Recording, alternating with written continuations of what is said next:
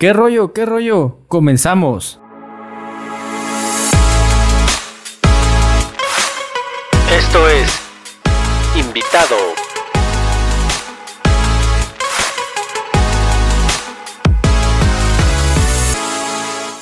¿Qué onda invitados? ¿Cómo están? Bienvenidos a su podcast de invitado y hoy estamos en un capítulo más. La verdad es que cada capítulo es un aprendizaje nuevo y me siento bastante contento. Hoy me encuentro con Antonio Nader, eh, mi primo. Toño, ¿cómo estás? Muy bien, ¿y tú?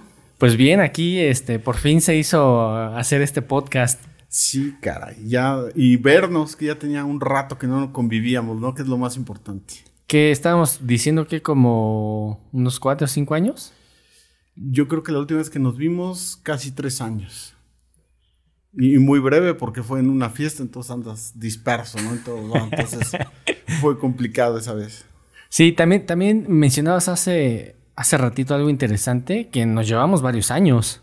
Bastantes. Es que yo te llevo 15 años, a tu hermana, la mayor, le llevo yo creo que fácil 10 años, eh, a tu hermana, la del medio, pues yo creo que unos 12, 13 años, este de hecho, tu hermana, la intermedia, este, se iba conmigo a la prepa, me la llevaba yo a la prepa cuando yo estudiaba, ella iba muy chica, tendría, yo creo que ella tendría 3, 4 años y le gustaba quedarse con nosotros ahí en, la casa y nosotros nos íbamos a la escuela y de repente por alguna circunstancia mi mamá tenía que ir a la escuela y llegaba ella, ah, pues me quedo y se quedaba a tomar clases conmigo ahí en la prepa, fíjate. Eso por eso que nos llevamos mucha edad. Oye, ¿y esa no te conflictúa? ¿O dices, ah, me da igual? ¿O.? Pues no, a mí no. realmente. Eh, creo que ahorita a esta edad ya no se nota tanto, ¿no? Ya tenemos temas en común, tenemos hijos, tenemos familia, este, pues ya, ya no es tanta la diferencia. Cuando estábamos más chicos, pues sí, porque este... Bueno, yo me acuerdo que no jugábamos, obviamente. Claro, es que yo, ya andaba de novio con alguien y, y tú querías jugar fútbol, ¿no? Y cosas así, ¿no? Entonces, pues eh, cuando estábamos chicos, el tema de la edad sí era, sí era un tema, ¿no?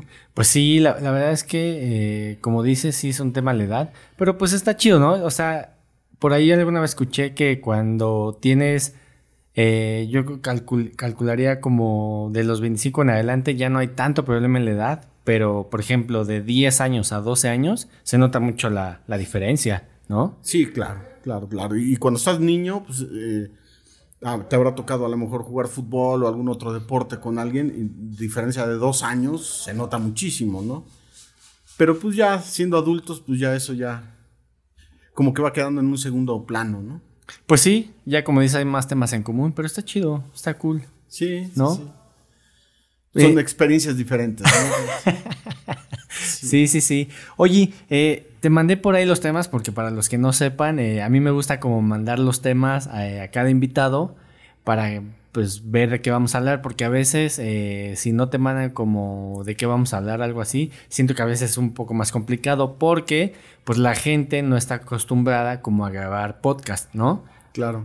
Eh, ¿Tú ya habías grabado algún podcast? Jamás, es la primera vez. ¿Y qué tal? Pues la verdad estoy hasta emocionado, déjame decirte, este, porque yo creo que después de muchos años, como que dije, ¿por qué no me convertí en cronista deportivo? Eso me hubiera gustado. O sea, ¿te gusta, te gusta, bueno, ya sé que te gusta mucho el deporte, pero ¿te, hubiera gustado ser, eh, narrar partidos? Fíjate que sí. Hoy, en día me doy cuenta que digo, caramba, si me gustan los deportes, veo todos los deportes, soy un enfermo de los deportes, este, ¿por qué no me dediqué a algo relacionado con los deportes, no? Entonces, pues sí, ya van pasando el tiempo y dices, caray, pues ¿por qué no tuve la determinación de hacerlo, no? Oye, ¿y qué deporte es el que más te gusta? Eh, fútbol, definitivamente. ¿Del mexicano, europeo o en general? Bueno, me, primero practicarlo, me gusta mucho el fútbol, sigo practicando a, mi edad, sigo practicando, a mis 47 años sigo practicando. ¿Dónde, ¿Dónde estás jugando? En una liga local allá por el rumbo de Lomas Verdes. Ok. Con algunos, este pues muchachos, yo les digo muchachos porque son más jóvenes que yo, yo soy el más grande del equipo, entonces... ¿No te pesa correr? O sea, ¿te pesa eso o sí le das velocidad? Eh, te vas dando cuenta que ya los años ya no es lo mismo, ¿no? Ya hay veces que me toca jugar con chavos así como de tu edad o incluso más jóvenes, pues sí te das cuenta que ya, ya las facultades ya no son las mismas, ¿no? Entonces tienes que competir en otras cosas, ¿no? Eh, ubicación, por ejemplo, este, maña, este, anticiparte un poquito las jugadas. Que no sientas la presión, tal vez, ¿no? Sí, sí, porque sí, no, ya, te quieres poner una carrera parejera con un chavito, puedes llegar este tomado, crudo y, lo que sea, y te va a ganar. pues sí, es indudable. Sí, es ¿no? verdad. Los kilos también pues, te traicionan, o sea, no es lo mismo, ¿no? Entonces sí, sí es complicado. Pues sí. Yo también ya empiezo a sentir ahí como que la... Hay una aplicación eh, que organiza partidos de, de fútbol. Todos los días, creo que de lunes a jueves y sábados. eh, tú revisas qué partido va a haber, te metes, le pones en qué equipo quieres, y llegas allá, pagas y te pones a jugar. No sabía. Está muy chido porque yo no tengo amigos como para armar un equipo de fútbol o que me jalen a un equipo. Entonces, durante años dije, híjole, ¿cómo me gustaría que poder eh, jugar fútbol o que alguien me invitara o algo así? Eh, y descubrí esa aplicación y bastante bien, está, está cool. Se llama Sports 12, me parece. Ahí por si la quieren bajar, bájenla. Lo malo es que solamente está en Ciudad de México. Correcto, sí, no, fíjate que yo me tocó que mis amigos o con los que convivía, pues conforme fuimos creciendo, pues nos fuimos eh, separando, ¿no? De, de los equipos que teníamos y todo.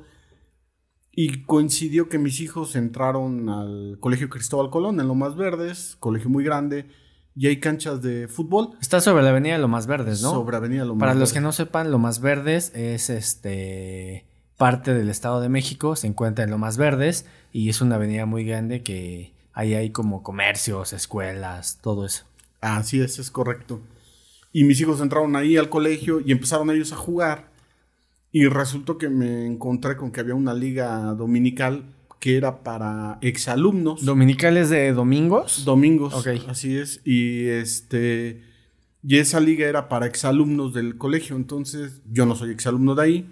Sin embargo, por el hecho de que mis hijos estuvieran estudiando ahí, me daban así como que un pase para poder este, jugar.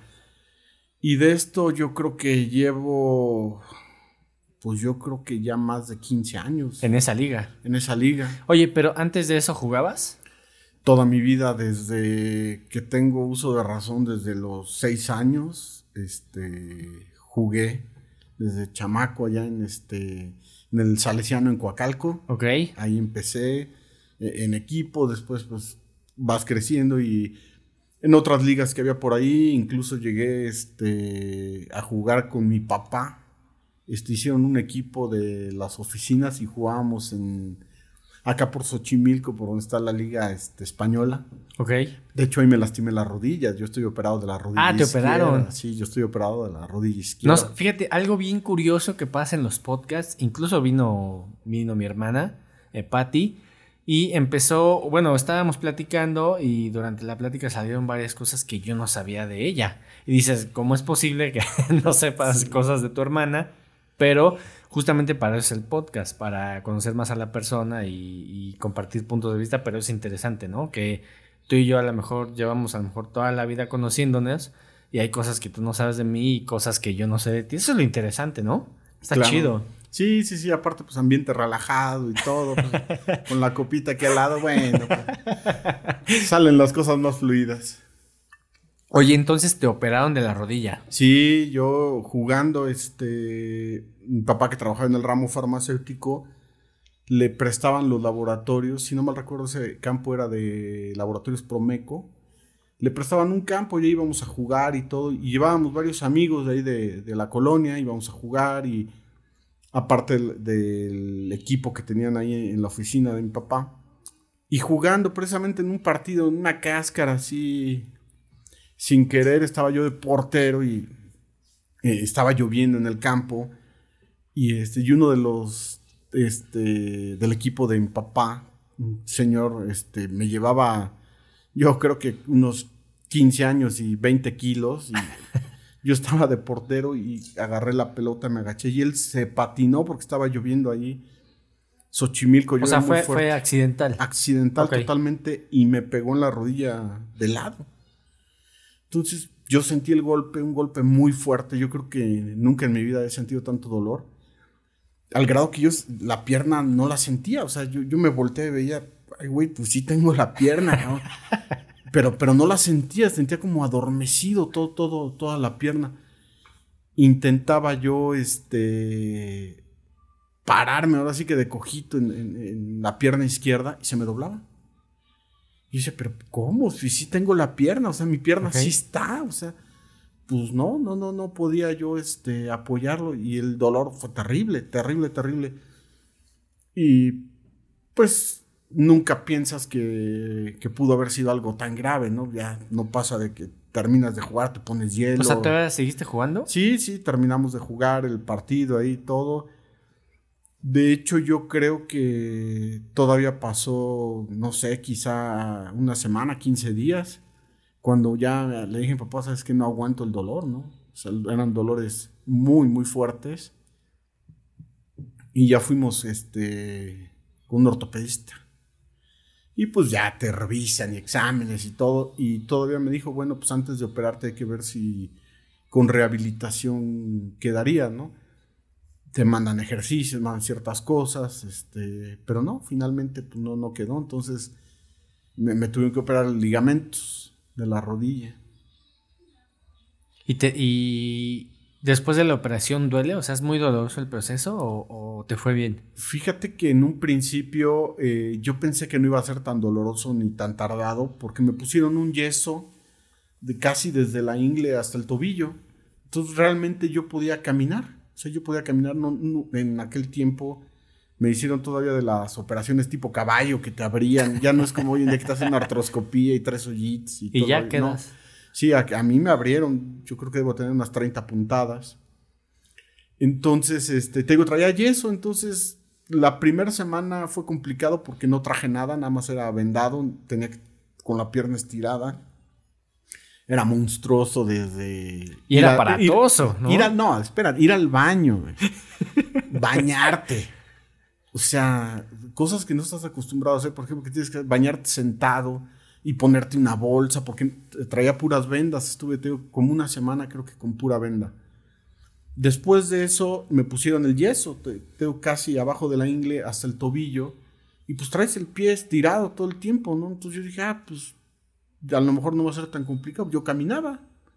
Obviamente, pues no caminas este, normal, caminas así como el sargento de la Pantera Rosa, ¿no? Pero este Estuve, si no mal recuerdo, con el yeso yo creo que dos meses.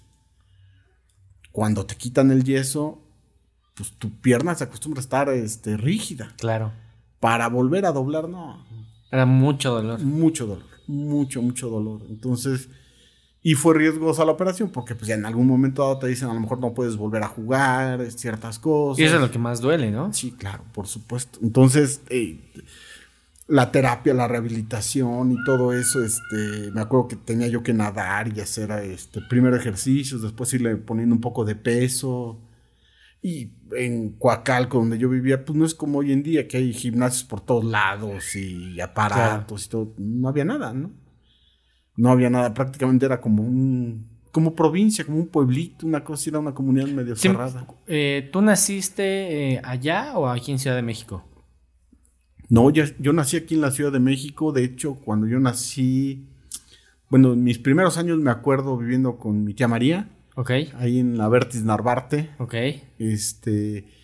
Y ahí estuvimos hasta que yo tuve cuatro, cinco, como cinco años. Y ya después, ya de ahí nos cambiamos a, a Coacalco.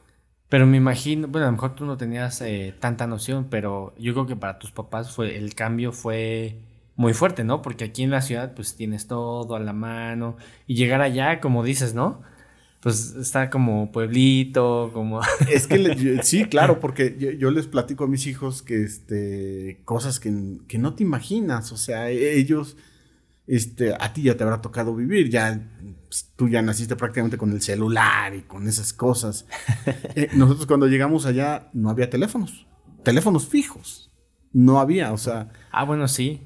Tenías que pedir tu línea a Telmex. Y quien tenía era que tenía dinero. Sí, o, o, ya había pasado un proceso que te podía llevar este un año estar esperando tu línea telefónica. Telmex antes era así como que quieres una línea, fórmate, ¿no? O sea, inscríbete y cuando se desocupe una línea o generen más líneas te avisamos. nosotros para hablar por teléfono para, con la familia, teníamos que ir a. Te habrá tocado ver alguna película, a lo mejor de Cantinflas o de los 60 por ahí. Que ibas y te daban el número, lo marcaban ahí en, este, en el mostrador y te decían, pase a la cabina 1, pase a la cabina 2. Y así eran las llamadas, era larga distancia para allá. Sí, sí, sí. Es más, podías marcar de Coacalco a Cuautitlán Izcalli y era larga distancia. Y era carísimo. Carísimo, te cobraban por minuto, entonces ahí sí hablabas lo esencialmente necesario, ¿no? Como hoy en día, ¿no? Sí, sí, sí, no, no, era, era, complicado, complicado. Y ese cambio yo creo que, sobre todo yo creo que más para mi mamá, porque pues ella estaba acostumbrada, por ejemplo, a convivir con mi abuelita. Este, mi abuelita prácticamente estando, cuando vivimos aquí en la Ciudad de México, prácticamente iba casi diario a estar ahí con nosotros y todo. Y tener todo ahí a la mano. Pues, y al igual aquí donde tú vives, pues muy parecido. Enfrente estaba una tienda, este, una carnicería. A unas cuatro o cinco cuadras estaba el kinder donde yo iba. A espaldas de él estaba la primaria donde iba mi hermano. Había un mercado. O sea, todo, todo, todo muy cerca, ¿no? Y el irte para allá, pues resultaba que en la cuadra cuando llegamos a vivir, creo que si habíamos cinco o seis casas habitadas, éramos muchos. No manches. Sí, sí, sí. Oye, pero ¿por qué se fueron para allá? Porque hubo una buena oportunidad de comprar casa o, por el temblor del 85? ¿Qué fue lo que pasó? No, nosotros nos cambiamos, si no mal recuerdo, debe de haber sido por ahí de 1979, 1980, porque a mí me tocó hacer todavía mi último año de kinder, ya lo hice allá. Y para mi papá les salió la oportunidad de comprar casa ahí. Y se fue, dijo, de aquí. Se fue. Sí, sí, sí. Y cosa curiosa, creo que había comprado casa en si no me recuerdo, lo más linda, allá por este, el Tecnológico de Monterrey, Campus Estado de México. Ya por Villas de la Hacienda, por ahí, todo eso. Por ahí, pero después me platico que eh, como andaba, él dedicado también a las ventas, le tocó estar este por ahí visitando y se dio cuenta que había un fraccionamiento que era de la misma constructora y que las casas eran mejores, eh, más grandes y casi al mismo precio. Entonces él pidió como que una transferencia de, su crédito para poder ir para allá. Entonces le agradó más. Bueno, es que aún así, aunque antes eh, las casas eran muchísimo más baratas, me imagino que para decir, va, así dejo como la ciudad, ha de haber sido muy accesible la casa, ¿no? La neta. Pues yo, yo me imagino que sí, porque Aparte, en aquellos tiempos los papás no te preguntaban, o sea, no, es como hoy en día. Te daban un chingadazo. Sí, sí, sí. Antes te decían, hay de comer esto, ¿quieres o no quieres? Y hoy en día a tus hijos les preguntas, ¿y qué quieren de comer? no nos vayas a traumar. Sí, sí, sí, sí, que psicólogo y todas esas cosas. Pero no, pues antes tomaban la decisión y te decían, pues, es esto y, y ya, ¿no? Entonces, este, aunque yo considero que tenemos una relación abierta, pues si había ciertas cosas que no te consultaban, ¿no? claro. Así, tal cual. ¿Tu, ¿Tu papá era abierto? O sea, era... O sea, si tú querías hacer, no sé, un tatuaje, ¿no? Por decir, eh, ¿sí tenías esa confianza de decírselo? Yo creo que para algunas cosas era muy abierto, para otras cosas era muy cerrado. sí, sí, sí. Ok. Eh, yo, por ejemplo, me acuerdo que yo traje mucho tiempo el cabello largo tú no te vas a acordar de eso porque fue en mis épocas de preparatoriano. Bueno, yo ah, eh, el hoy qué es? Miércoles, el lunes me corté el cabello, ya lo tenía largo. Este, y dije, ya me voy a rapar, quiero levantarme y no necesito peinarme. Dije, ya. De hecho, ahí en la foto de los podcasts lo van a ver, el corte nuevo. sí, sí, sí. No, pues es que antes. para eso sí era abierto. Yo creo que un tatuaje no. Nunca me llamó tampoco la atención a mí hacerme un tatuaje. Oye, pero traer el cabello largo en tu en esa época era fuerte, ¿no? Sí, pues te digo que no eran tan abiertos, así como que mi papá, uy, no le gustaba. Y mi abuelo Simón. Ah, sí. Oh, también ese, así como que cada que me veía igual, así como que no quieres recortarte el cabello, este. me decía, la mejor manera de no quedarse pelón es traer el cabello corto. Entonces, este Sí, sí, sí, fue, fue, todo un tema, ¿no? Pero no, hasta eso te digo, él, fue abierto para ciertas cosas, ¿no? Pues es lo interesante, ¿no? O sea, que eh, tener un papá que esté abierto a, a, todas las posibilidades que hoy en día hay, a lo mejor desde un tatuaje, este, desde un due para una mujer, ¿no? Desde a lo mejor comprarle un condón a tu hijo, ya hay un gran cambio. O sea, yo no veo, yo no vería mal a lo mejor eh, dándole un condón a mi hija, ¿no? O poniéndole un dispositivo, la neta. O sea, creo que ya debe de haber como más apertura en muchos aspectos. Son generacionales. Son generacionales, sí, ¿no? Definitivamente. Te voy a contar una anécdota. Este, mi papá trabajando en el ramo farmacéutico, te acordarás, este, le regalaban muchas cosas, muchos promocionales de medicinas, este, muestras médicas, de todo. Y me acuerdo una anécdota que este, estando yo en la secundaria nos pidieron llevar este, condones. ¿En para, serio? para una clase de sexualidad. Entonces, eh, pues tú siendo un chamaco medio güey, así, entonces pues llegué y le dije a mi mamá, oye mamá, me están pidiendo condones. Para... Me dijo, no, no sé qué es eso. Dije, pues está bien, o sea, pues, pues no lo llevo, Ok. ¿no? Pues mi mamá no, no, ya. Entonces, llegué al otro día, este, a, a la clase y todo, me metí y todo, y de repente llegó uno de los, este, de los que cuidan la puerta, un conserje o algo, y pues que le mandaron esto. Y era una bolsa con los condones. Ok. Mi mamá no, no me los dio directo, me, me los tuvo que mandar con alguien, pero ella no me los dio a mí. O sea, le dio pena. Yo creo que le dio pena. O bueno, no supo manejar el tema. Tal Yo vez, creo. ¿no? Sí, sí, sí, así.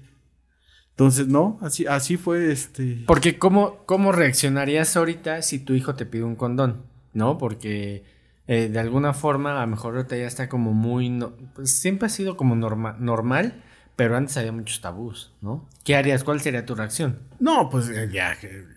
Mi hijo, José Karim el Chico, es este. Le es- das el dinero y que vaya a No, comprar. siempre, siempre fue muy abierto y siempre fue este. En algún tiempo en, mi relación marital, este, nos cuidamos con condón. Y algún día este, llegó un repartidor así a la farmacia y, y él me dice, yo voy. No, pues yo salgo, le dije, no. Yo creo que él tendría, no sé, 10 años, una cosa así. Y me dice, seguramente estás comprando condones, ¿verdad? sí, le dije. Me dice, pues enséñame cómo se utilizan. Ok. Y entonces, pues traté de hacerlo lo más normal que se pudiera dentro del caso, ¿no? Eh, pues recordando todas las anécdotas y todo- todas las cosas así de, de que tú vas viviendo, que hay cosas que pues, tus papás no te platicaron, ¿no? O no tuvieron esa confianza o algo, porque quizá con ellos tampoco lo tuvieron, ¿no? Entonces, yo creo que de una u otra manera vas copiando esquemas, sin embargo, vas agarrando lo bueno y lo malo y vas tratando de tener eh, un poco más de apertura, ¿no? Claro. Pues sí, yo, digo- yo siempre he dicho, bueno, en esta época hay que tener muchísima apertura porque quien tiene un hijo a esta edad, eh, creo que tú deberías de ponerte de ese lado, de, tu hijo, ¿no? Que va a haber a lo mejor eh, marihuana, este, condones, cosas de sexo y tatuajes y muchas cosas que ya deberías de estar abierto y que deberías de pues, saber manejar, ¿no? Claro, y o es- de saber eh, hablar con tu hijo y tener la confianza de explicar este tipo de cosas. y que tú ya pasaste. O Claro. sea, que eh, con el paso de los años, este, tú te vas dando cuenta que a lo mejor en algún momento dado, las circunstancias van siendo diferentes, yo creo. Porque a lo mejor, este, yo siempre estuve en escuelas, por ejemplo, de gobierno. Hasta la universidad, fue cuando ya estuve en una escuela privada, pero todo el tiempo estuve en escuelas de gobierno. A excepción de, de algún tiempo que estuve en Puebla en la secundaria, un periodo, y cuando regresamos, porque bueno, vivimos un tiempo en Puebla y regresamos a vivir a la Ciudad de México, pero creo que fue quizá un año que estuve en una escuela privada, dos años. Pero todo eso, primaria, secundaria, la prepa, yo estuve en escuelas públicas. Y pues sí, no te voy a decir que eran malos ambientes, pero pues sí, sí, sí conocí, yo por ejemplo me tocó conocer la marihuana. Nunca he fumado, ¿no? pero sí había compañeros que sí, este, sí la llevaban, Claro. sí, sí la consumían y todo, y pues tú ya tienes la decisión de decir sí o no. Y ya cuando estuve en la universidad, pues sí, eh, se dio todavía un poquito más. Este, conocer ese tipo de cosas, ¿no? Entonces, este, pues, como que tú tratas de transmitirle eso a tus hijos, ¿no? Pues, pues sí, porque yo, yo lo, no me acuerdo, creo que lo comenté en, en capítulos pasados, que a mí sí me gustaría, tampoco he probado marihuana, pero sí me gustaría eh, consumir para eh, de alguna forma conocer eh, ese ambiente y yo hablar con mi hija al respecto de. Es que a veces eh, si tú vas como a dar una opinión de algo, creo que deberías como de pues tal vez probar, eh, ver cómo está la cosa, ¿no?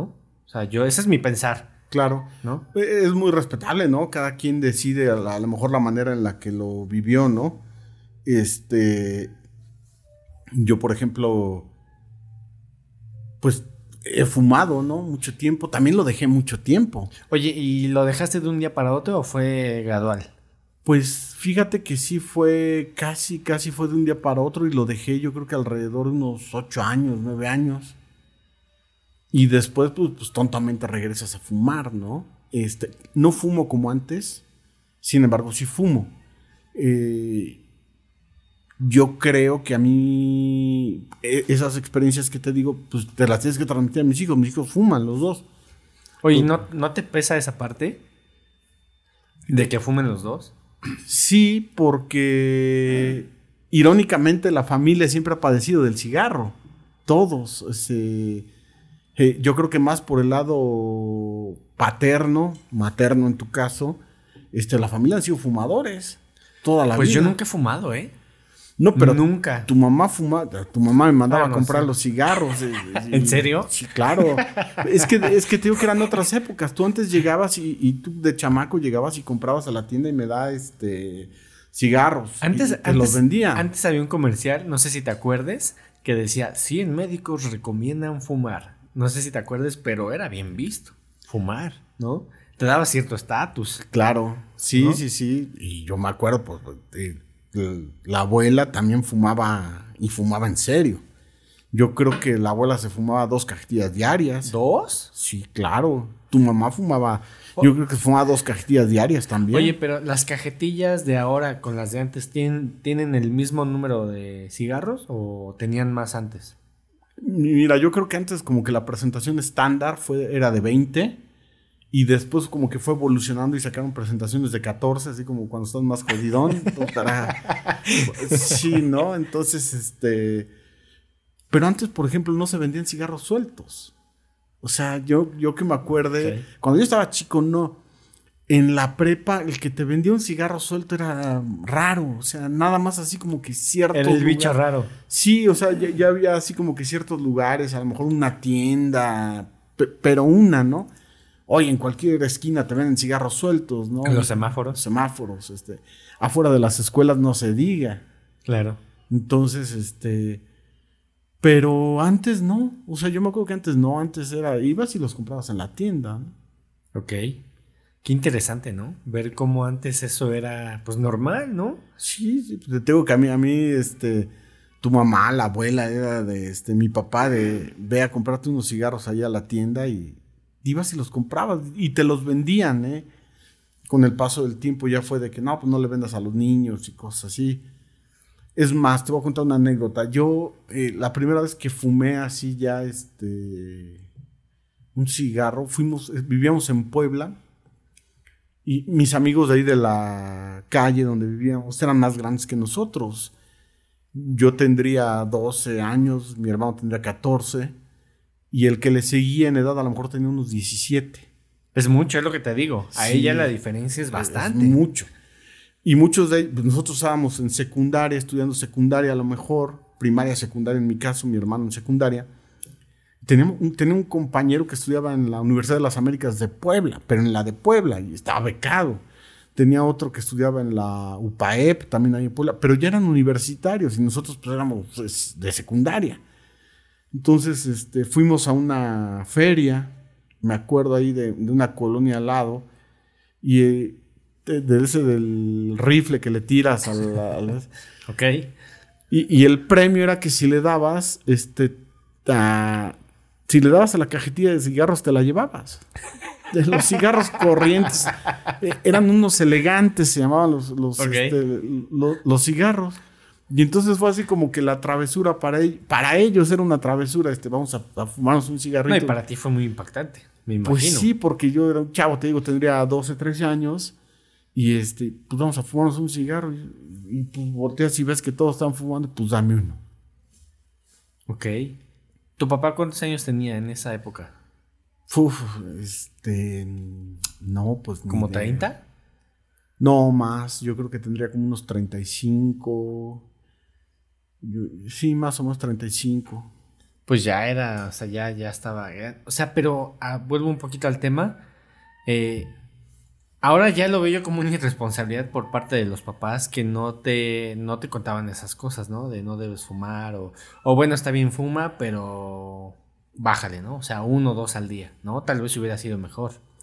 Es que eh, en la familia todos eran fumadores. O sea, yo, yo me acuerdo. Bueno, ¿tu papá te, eh, te vio fumar a esa edad? no, Ok. no, no, no. Mi papá me vio fumar hasta que yo estaba en la prepa. ¿Y qué pasó ahí? Eh, fue una reunión, este, había una fiesta de amigos, me- si no mal recuerdo. Las fiestas de amigos que nosotros teníamos ahí en Coacalco eran sui generis, porque en la misma reunión de fiestas de amigos nosotros invitábamos a los papás. Entonces iban los papás. Ok. Qué y a- interesante. Y, aparte iba- iba- iban los amigos, porque nos conocíamos entre todos. Entonces, este. pues, se volvían fiestas muy familiares, ¿no? Estábamos este, platicando los amigos, digámoslos así, en el patio o en el comedor y, o en la sala. Los papás estaban generalmente en el comedor, ahí sentados este, en su reunión. Y éramos amigos de ahí de, de la calle, de la colonia, ¿no? Entonces mi papá me tocó este, que él me, me viera fumar en, en- en una de esas reuniones. Y ya me dijo, este, el día que me vio fumar, me dice, pues ¿para qué te escondes? Ya te vi que estás fumando. Yo creo que ya él sabía que yo fumaba, ¿no? Pero yo creo que se había hecho así como que un poco pato, ¿no? Y este, ya me dijo, pues tú sabes, ya estás grande, este, el cigarro te hace daño. Pues sí que era abierto. Sí, para, esa- para, para unas cosas sí me dijo, el cigarro te hace daño, tú sabes, entonces, este, yo ya no te puedo decir nada. Yo ya lo que te pude haber dado, ya te lo dije, este, y tú has visto lo que ha pasado con la familia, ¿no? No, pues está bien, papá me dice, bueno, toma, ahora ve y cómprame una botella porque ya se nos acabó el chupe. Entonces, es- esa fue la anécdota de cuando mi papá me vio fumar. Ok. Eh, oye, y cambiando un poco de tema. Eh, bueno, no es cambiando un poco de tema, porque viene de, de- Creo que se liga perfectamente este tema. ¿Qué cambiarías de ti? Fíjate que de mí, yo creo que lo que platicamos hace rato, a lo mejor la- la- algunas decisiones que tomas, este, a veces no, no piensas, ¿no? Yo me casé muy joven, me casé de 22 años. Yo me acuerdo de tu boda. eh, creo que fue en Ciudad de México. En satélite, el patio de la Virreina, allá en satélite. Sí, me acuerdo más o menos del salón. Era, era grande el salón. Tenía muchos espejos, si no mal recuerdo. ¿O estoy Sí, mal? sí, sí, sí. Pero pues me casé muy joven, me casé de 22 años. Prácticamente terminé la carrera y ya otro día me casé. Pero antes estaba bien visto. ¿No? Eh, fíjate que sí, sin embargo yo creo que eh, a, lo mejor ahí me faltó este un poco de visión en el sentido que pude haber tomado mejores decisiones. Eh, eh, esas son de las cosas que yo hubiera cambiado de mí, este, que hoy con el paso del tiempo te das cuenta que, que no tomaste las mejores decisiones. Oye, y te, te casaste a los 22 años, pero porque tú así lo quisiste. O sea, me refiero que o fue en el momento de, güey, estamos jóvenes, eh, ya salí de la universidad, no importa, vamos a casarnos. Pues, Fíjate que yo tuve la fortuna de, de trabajar desde que estaba yo en la universidad. Entonces, para mí era muy complejo regresar a mi casa es- viviendo hasta Coacalco. Yo estudiaba en Santa Fe. Entonces, tenía mucho tiempo libre. Había veces que to- tomaba clases de... ¿Cuán- perdón, ¿cuánto hacías de Santa Fe hasta allá? Bueno, ¿Y si, cómo te ibas? si, si llevaba yo carro, tenía que salir cuarto para las seis para llegar a clase de siete. Si no llevaba carro, tenía que salir a las cinco de la mañana. para llegar a clase 7. No mames, es un chingo. Entonces, a mí cuando hoy en día me dicen mis hijos, puta, es que tú no disfrutaste la universidad, la neta no. La neta no, porque, como te decía, yo es, la prepa la hice ahí mismo, en el fraccionamiento donde vivía. Entonces, pues todo lo tenías ahí muy cerquita. Tenías que entrar a las 8 de la mañana, te parabas a las 7 y salías 10 para las 8 y llegabas a la escuela y no tenías tema y, y todo, tus amigos, tareas, todo lo que tuvieras que hacer era prácticamente cerca. Cuando das el cambio y, y sales de tu área de confort, puta, el trasladarte e- era increíblemente difícil, ¿no? Este, Qué cansado. tomar, fíjate, tomar una combi para llegar a Indios Verdes, tomar el metro de Indios Verdes a las 6 de la mañana. No, hombre. No, no, no, es- eso sí es. ¿Y de qué dependía si llevabas coche o no? Es que aparte éramos dos en la universidad, entonces este. Eh, mi papá en ese momento me dijo: No, pues te vas a la misma universidad que tu hermano. Eh, yo- ¿Él es más grande? él es más grande que yo, entonces pensaba que, que íbamos a coincidir en horarios. entonces, no coincidíamos en nada. Entonces, este. eh, él llevaba ya dos años ahí estudiando. Este. Su tira de materias era diferente a la mía, ya después de dos años. Este. eh, los primeros semestres en la universidad, la universidad, por ejemplo, el primer semestre la universidad te daba el horario y no, no podías cambiarlo. Después lo ibas escogiendo. Pero obviamente, como eras de los nuevos, pues te iban dejando así como que las obras de las materias, ¿no? Entonces, formar tu horario era complicadísimo. Y ya después, a partir de cuarto, quinto semestre, solo generaban materias para que trabajaras. Entonces ponían pocas materias de 7 a 9 en la mañana y las otras generalmente las ponían de 6 a 10 para que trabajaras y agarraras experiencia. Soy contador público, quiero decirte. Nunca ejercí más que cuando trabajé en la universidad, que te metes a un despacho y ya sabes que te traen como burro de trabajo, ¿no? Y, y, siempre te dicen la frase, es que no estás ganando dinero, pero estás ganando conocimientos, cabrón. Entonces, este... Qué pésima esa frase. No, no, no, es Pésima. patética. Patética. Y se la acaban de decir a mi hijo, eh, hace, eh, a mi hijo el chico que está estudiando para abogado. Qué mamada, la neta. Sí, sí, sí, le, le dijeron, este, le ofrecieron y le, no, una entrevista por Zoom y todo. Le ofrecieron un sueldo de 1.500 pesos al mes. Y le dijeron, 1500 1.500 pesos. pesos al mes. Y él dijo, no, pues no. Son como menos de 100 dólares. Sí, sí, sí. Entonces dijo, no, pues no. Le- o sea, le digo, es que esos trabajos ni lo que gastas en trasladarte. Pero eso sí le dijeron, te vamos a pagar con conocimientos, cabrón. Entonces, bueno, finalmente, este, pues empecé así, empiezas trabajando por el tema de no regresar a tu casa, de que, que era complicadísimo. Pero bueno. Cuando este, acabaste la universidad, ¿te fuiste a vivir para allá? Eh, no, cuando acabé la universidad me casé y... O sea, luego, luego que acabaste, ¿te casaste? Sí, yo acabé, de hecho me casé en noviembre y yo la universidad la terminé en... Me casé el 8 de noviembre, yo creo que la universidad la terminé por esas fechas. Estaba yo haciendo ya un, un- sí, sí, un curso de eh, general de conocimientos se llamaba para poder te- terminar este, la carrera. Que ese curso lo que hacía es que me daba la opción de poder titularme en un solo examen. Que finalmente, este, no me acuerdo por qué circunstancias no apliqué para ese examen, alguna cosa así. Y con el paso del tiempo ese curso me dio la oportunidad de este, obtener mi título de manera automática. Estuvo bien, ¿no? Pues sí, la verdad es que sí. Es más cómodo. Por ejemplo, yo donde estudié, eh, desde que entré, yo sabía que existía la, la posibilidad de titul- titulación cero. Así me acuerdo perfectamente que, que se llama, ¿no? Ahí lo que pasa es que eh, cursas lo que es lo- toda la, la carrera y posteriormente pues ya, o sea, cuando terminas, haces tu Ceneval y todo, ven que terminaste tus materias, este, pues ya, pagas la titulación, eh, te dan tu título y pues te titulas, ¿no? Este, ahora también, eh, yo no veo mal la tesis, Pero desde mi punto de vista, creo que la tesis no es para todos, ¿no? Creo que las universidades deberían estar como más abiertos a ofrecer como más eh, opciones para que te puedas titular, ¿no? En tu caso dijiste, lo hago en un solo examen y está bien, ¿no? Es válido, la neta. Sí, claro, este... Sí, de, las cosas de la escuela hay cosas que yo eliminaría. E, esa parte, por ejemplo, del servicio social se me hace una reverenda mamada. Porque generalmente te ponen a hacer cosas, este... No te enseñan. No, no te Es raro donde dices, ay cabrón, o sea, aquí sí obtuve conocimiento y todo el rollo, la neta. Sí, sí, no, te ponen a sacar copias y a hacer cosas, y, o cosas totalmente improductivas.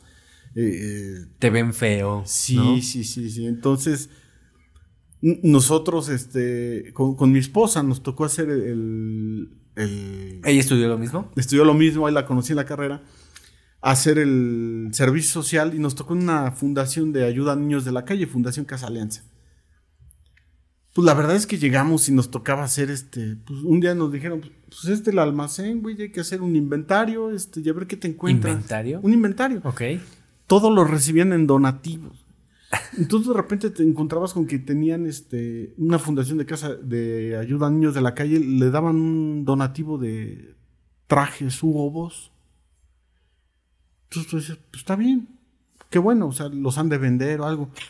Pero llegaba la gente de los refugios, en aquel tiempo había refugios donde iban y captaban a los chavitos de la calle y todo el rollo y los traían a, a quererlos este, reformar y eso. Pero resulta que tú veías que, un cuate que manejaba un refugio se llevaba cinco o seis trajes Hugo Boss. Entonces, oye, maestro, ¿y, tú para qué les quieres?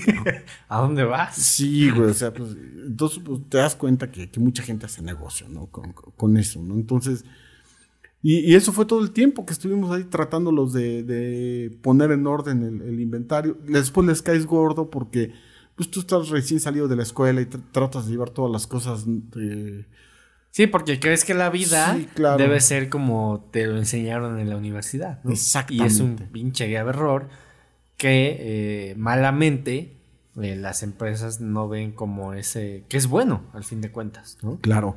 Yo me acuerdo mucho de un maestro de administración que nos decía, este, una frase que este, decía, pues ya viste la teoría de Henry Fayol y todas esas pendejadas y al final te decía, pero eso es en la teoría, en la práctica puede variar.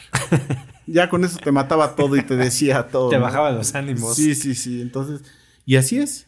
La vida real es muy diferente a la escuela.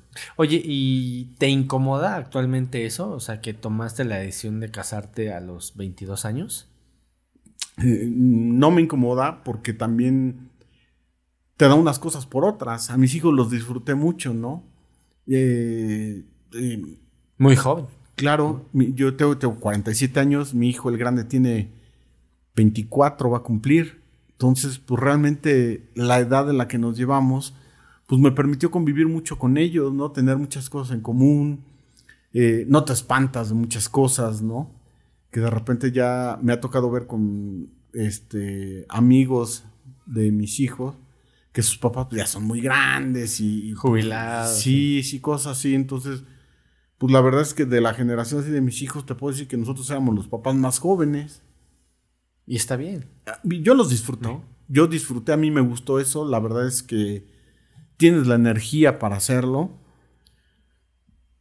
Porque también pues, me ha tocado ver así gente que tiene su primer hijo cuando tiene 38, 40 años. Dices, no, qué hueva, ¿no? pues sí, es que ya no, ya, no, te, da, la vida la paciencia, yo creo que ya también te, te o sea, yo creo que ahí tal vez el único beneficio que podría ser la estabilidad económica. Y eso tal vez, digo, porque eso no te asegura que tengas 40, 50 eh, años y te vaya muy bien, ¿no? Pero esa podría ser ahí como que la única Claro, ahí, yo te puedo decir que a lo mejor hace rato que me preguntabas que si, ah, si algo me arrepentía, no haber tomado buenas decisiones. Yo llegó un momento dado en que pude haber este, comprado una casa, por ejemplo. No lo hice. Y ¿Por qué? tenía yo el dinero por güey. ok. Por güey. Y eso te puedo decir, el responsable soy yo. ¿No quisiste, dijiste, no? Mm, no, yo sí quise. Sin embargo, no tuve los tamaños para haber dicho voy a comprar esto.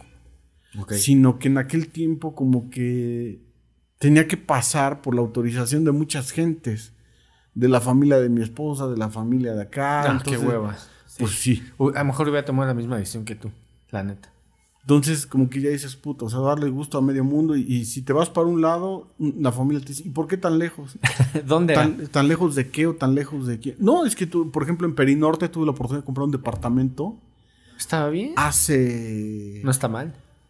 En el 2001, por ahí. Ok. 2002. Perinorte es Cuaut- eh, Izcalli, Estado de México, para los que no sepan. Colindando ahí, Cuautitlán, Tlanepantla, por ahí, no, no Claro. sé.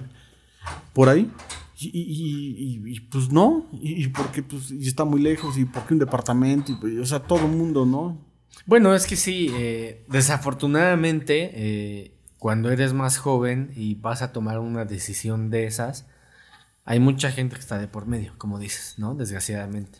Y eso, y eso te influye. Es más, eh, te influye hasta para estudiar una carrera, ¿no? Claro, eh, fíjate, yo no quería, yo no quería entrar ahí a la universidad.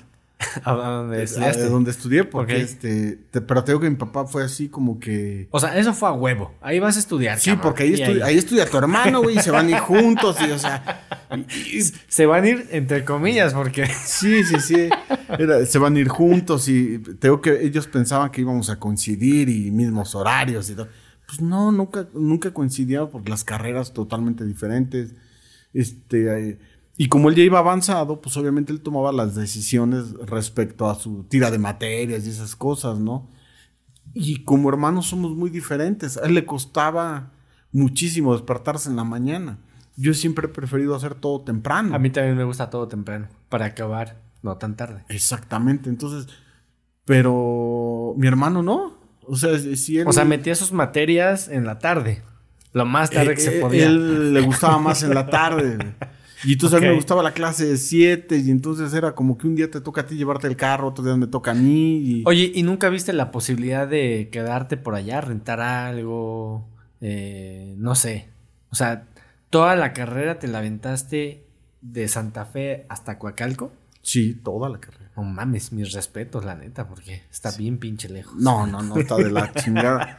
Me, me acuerdo mucho que tenía un compañero que me dijo, güey, ya terminamos la carrera, güey, vamos a hacer la maestría. No, chinga, qué maestría ni qué. Y a lo que no quería regresar a la escuela ya. Claro, Ya, ya estaba harto. claro. No, no, no, e- era terrible, terrible, terrible. Porque no te puedes, tampoco- eh, había cócteles y eso, y tampoco podías ir porque ¿cómo te regresas? Sí, ¿no? No, no, no. Si no llevabas carro, ¿cómo te regresas? Me acuerdo una vez, este, una anécdota que les platico a mis hijos que un maestro, este, ya después te enteras que él tenía la costumbre de repente decir, hoy no doy clase, pero el que no vaya a tomarse una copa está reprobado. Y entonces te decía, son, no sé, la clase con él era de 8 a 10, te decía, son las 8 y 10, el que no llegue a las 8 y media no tiene derecho a examen. O sea, chupar, sí iban a chupar. Sí, sí, sí. Entonces, No, pues qué buen maestro. sí, te llevaba ya. Ok. Claro, todos pagábamos, ¿no? no, no no invitaba, no, nomás te. nomás te sonsacaba, pero era muy correcto porque te, les decía, chicas, son las 10 de la noche, se pueden ir. A los hombres no, se tienen que quedar. O sea, te obligaba. a Sí, sí, sí. Entonces, pues ya. Y aparte, pues uno chamaco y te gusta. A mí siempre me ha gustado el trago y todo, pues te, te sigues, ¿no? El tema es cuando yo dices, ay, güey, es la una de la mañana. Mañana tengo que- Y mañana tengo que ir a trabajar. y tengo que llegar a mi casa. ¿Cómo me regreso? Entonces, pues ya encontrabas ahí quien te diera un aventón y me dejaban este, en insurgentes, me acuerdo. Y el último camión para llegar allá a la casa Coacalco salía de Indios Verdes, si no mal recuerdo, creo que once y media de la noche. Entonces en- me dejaban sobre insurgentes y tenía que tomar un ruta 100, de los que antes eran ruta 100. O sea, de insurgentes llegaba hasta Coacalco. No, me dejaba en la raza y en la raza salían unas combis que me dejaban sobre la López Y Portillo. bueno, la raza no está tan chido, ¿verdad? No. Y entonces imagínate bajarte ahí a la una de la mañana y ya con alcoholes y cargando tu mochilita y todo. Tus libros. Y sí, y aparte yo iba de trajecito porque ya trabajaba. y. Pero eso no era lo peor. Aventártela caminando de la López Portillo a la casa. Tenías que subir todo ahí para llegar Ah, claro, sí, sí, sí. Sí, No manches, era una travesía. No, no, no. Pues, Entonces cuando te invitaban la siguiente, oye, vámonos. No, no, no traigo carro, no ya voy. me voy. Sí, sí, sí. Y ya estamos de regreso después de aquí problemitas técnicos con los, con los audífonos. Pero bueno, sí, eh, pues sí era toda una travesía, la neta. No, no, no, e- era terrible. Cuando tenías que regresarte en camión, transporte público, era, era terrible. Terrible, terrible. Oye, y cambiando un poco el tema, eh, ¿qué piensas acerca de que hubiera un mundo post-apocalíptico? Digo, ya sé que este, nadie ha vivido eso, pero pues es muy interesante. ¿Estás de acuerdo? Eh, que de repente se empieza a acabar el mundo, zombies. Nunca lo había pensado. Realmente, yo creo que pues tendría que sacar el instinto de supervivencia, ¿no? De ver cómo, cómo subsistes en un, en un mundo así, ¿no? Fabricar armas, yo es lo que haría. Es que imagínate, pon tú si hay zombies, eh, tú no sabes si el vecino está contagiado, Sí, claro. ¿no? Sí, po- bueno, sí. eh, eh, Que ta- también las armas es todo un tema. ¿eh? Yo debo decirte que las aborrecía. Este, hoy en día, lo primero que les he dicho a mis hijos cuando tenga dinero es que tomen un curso para, para el manejo de un arma. ¿eh? Ah, ¿en serio? Sí, claro. Es que ya está bien cañón la inseguridad, ¿no?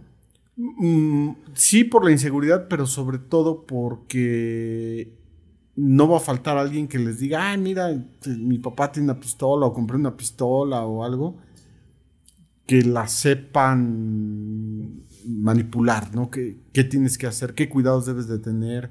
¿Qué puedes o qué no puedes hacer, ¿no? Con, con un arma, ¿no? Porque, bueno, pues se ha llegado a escuchar ahí en las noticias que de repente alguien saca un arma y están jugando y pum, se les dispara, ¿no? Claro. Entonces yo sí era muy enemigo. Me, me tocó que me asaltaran dos veces con arma de fuego. En una de ellas hasta con balazos, detonaciones y todo. ¿En serio? Sí, sí, sí. O sea, ¿ibas en tu coche o, o cómo ibas? No, uno de los trabajos que tenía, este, yo estaba de encargado de una farmacia. De, uff, te estoy hablando hace unos 25 años. Todavía no me casaba, 26 años. Este, yo trabajaba en una farmacia y llegaron a asaltar. Y llegaron a asaltar tirando balazos, ¿no? Y teníamos un cuidador y llegaron y le dieron un balazo directo eh, a la cabeza. Eh, Ya ¿Te después tocó ver esa escena? no, afortunadamente yo estaba en- buscando un medicamento para una señora en la parte de atrás, pero sí escuché las detonaciones, los gritos de la gente y, y todo.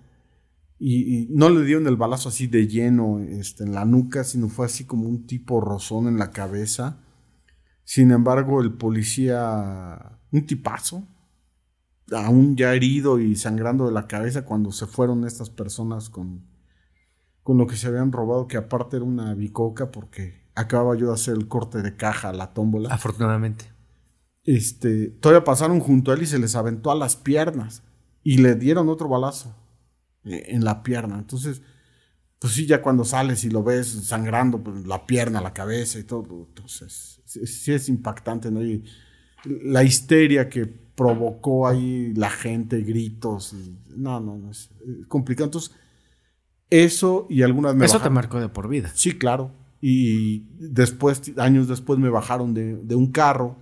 No se llevaron el carro, nada más se- me bajaron y se llevaron todo lo que traía yo en ese momento. Este. Y ya. Pero también a punta de pistola, dos chamaquitos, así de 15 años, yo creo. Cuando A mí el año pasado igual me bajaron del, del coche. Afortunadamente lo recuperé. Sí, se lo llevaron. Eh, en las costillas del lado izquierdo, eh, no sé qué me pusieron. La verdad es que no quise ver. Dije, pues, ¿para qué voy a como hacer tanto alarde? Y nada, pues, esas son cosas que te marcan, ¿no? Sí, por supuesto. Y a veces, aunque el tema del que estamos hablando podría sonar como un poco cagado, eh, pues ya de alguna forma lo estamos viviendo, con la inseguridad. Ah, ¿no? no, sí, claro, ya, ya te toca ver cada cosa este, impactante. Entonces, bueno, yo, yo, por eso te digo que yo a las armas, no, yo me acuerdo que la casa de la familia de mi esposa tenían armas. Y entonces me decían, oye, que mira, yo tengo mi pistola y no, yo no, ni siquiera tocarla, ¿eh? No. Pero pues al cabo de los años en el ramo que me tocó trabajar, pues ya tuve que interactuar con ellas y entonces este, tuve la fortuna de que en algún curso que iban a dar para unas personas que ya se había pagado el curso, no llegaron. Y entonces el instructor dijo, pues a mí ya me pagaron, ¿eh? Y ya, este, vengan o no vengan, pues ya. Claro. Y entonces me dijo, pues estás aquí, ¿alguna vez te han dado un curso? No, pues no. pues vente y ya te lo doy y ya pues, lo aprovechamos, ¿no? Entonces, pues, conoces ya, y en un ambiente controlado, cuantos expertos, este, exmilitares. Y te gusta, yo creo, ¿no? O sea, lo siento que lo puedes como aprovechar más y, y, decir, ah, bueno, esto me puede servir. Claro, porque entonces ya conoces y te quitas los tabús, ¿no? De este de, esas cosas de que no, yo, siempre decía las armas son del diablo, ¿no? Era, así como que mi filosofía. Pero ya, ya que las ves y, que te enseñan y te dicen, oye, ¿qué tienes que cuidar? ¿Qué tienes que saber? No soy experto, ni mucho menos. Este, no te voy a decir que, que soy un experto manipulando armas. Sin embargo, ya tienes la noción de qué debes de hacer, qué no debes de hacer. Este, y, y ya como ya lo viviste desde un ángulo diferente, entonces este ya las armas las ves diferente. Sí, es verdad. A mí cuando me pasó lo del asalto, lo sentí como en cámara lenta. No sé si te pasó a ti. No, claro, te pasa. O sea, yo me acuerdo, cuando, sobre todo cuando me bajaron del carro, yo, le, le, comentaba a mi esposa y a mis papás en ese momento que sientes que tu vida te pasa toda la vida así como flashazos de que te empiezas a acordar y dices, chin, y ya, ya no voy a ver, ya no voy a hacer, y, te quedas así como que. Fíjate que, bueno, a lo mejor yo soy anormal, soy un pinche bicho raro, pero a mí no me pasó eso. Más bien lo que me pasó es que estaba muy atento a lo que pasaba como en el entorno. Eh, me acuerdo perfectamente. Eh, para los que no sepan, para los que, perdón, para los que no sepan, yo soy conductor de Didi y pidieron un viaje este, en Azcapotzalco, era como medianoche, este, pues no, llevaba tanto, pero a lo mejor un poco inexperto, pero bueno, ese es otro tema. Eh, me acuerdo que había dos, dos, chavos y una chava, era, medían como 1,85, 1,90. Entonces ya llego, eh, desactivo los seguros, uno se pasa para adelante, lo cual se me hizo un poco raro, pero dije, bueno, a lo mejor le gusta ir adelante. Eso fue cosa de segundos, ¿no? Pero o sea, lo estoy platicando así como yo lo viví. Entonces, la chava se pasa del copiloto, pero en la parte de atrás, y el chavo justamente a, mis espaldas. Me acuerdo que se para y apaga el coche. Y me dice, ya valió verga, no te muevas. Entonces yo levanté las manos y dije, bueno, si se llevan el coche, que se tenga que llevar lo que se tenga que llevar. No me voy a pelear por un celular o incluso por el coche, ¿no? La neta, pues está asegurado. Sí, claro.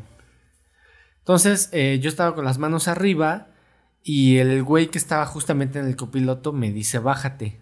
Y en eso llegan dos güeyes más a mi puerta. Me dicen, no te bajes. Y yo así de, bueno, a ver, chinga, pues pónganse de acuerdo en mi mente, ¿no? Sí, le hago no mames.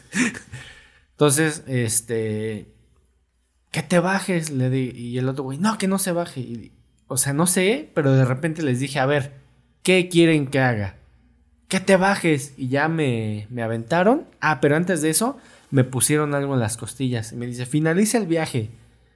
Este, pues estaban como nerviosos. O sea, estaban chavos. Tenían como 18 años, yo creo, más o menos.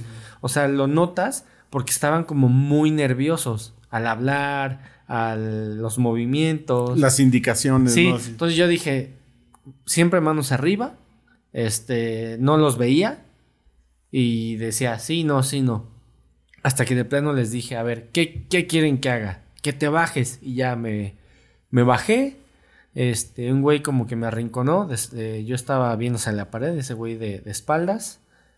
Y, todavía me acuerdo, le digo, ¿ya puedo salir? Me dice, no, nada más se quieren llevar el coche. y ya me acuerdo que esos güeyes se fueron caminando. Y ya este, le hablé a la policía, recuperamos el coche y ya pero no me pasó eso, justamente de, de ver pasar mi vida. No sé a qué se deba. Es que no sé. O sea, yo, yo te digo, a mí me pasó en un alto. ¿Cuánto tiempo te lleva que te bajen del carro en un alto? Sí. Y, había gente delante de mí a un costado. Y la gente no se mete. No se mete. ¿Por qué? puede ser que me toque. Claro, exactamente. Y te digo, como eran chavitos y este... Yo creo que eso es a los que más miedo les debe tener uno porque pues, no le tienen miedo al miedo, o sea... No, y hacen pendejadas. Pues sí, que, que a esa edad.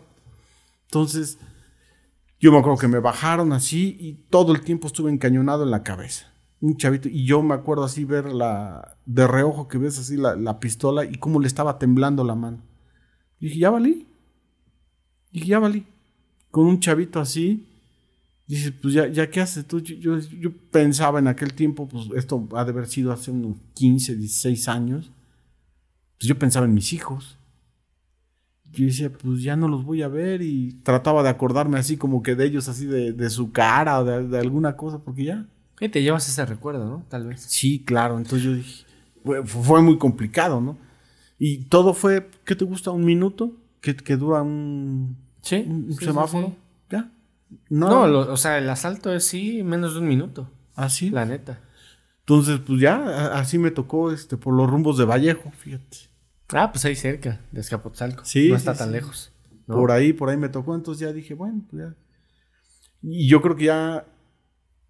Todavía me regresé a la oficina, me acuerdo, porque iba, iba a ver unas cuestiones de oficina que me habían encargado.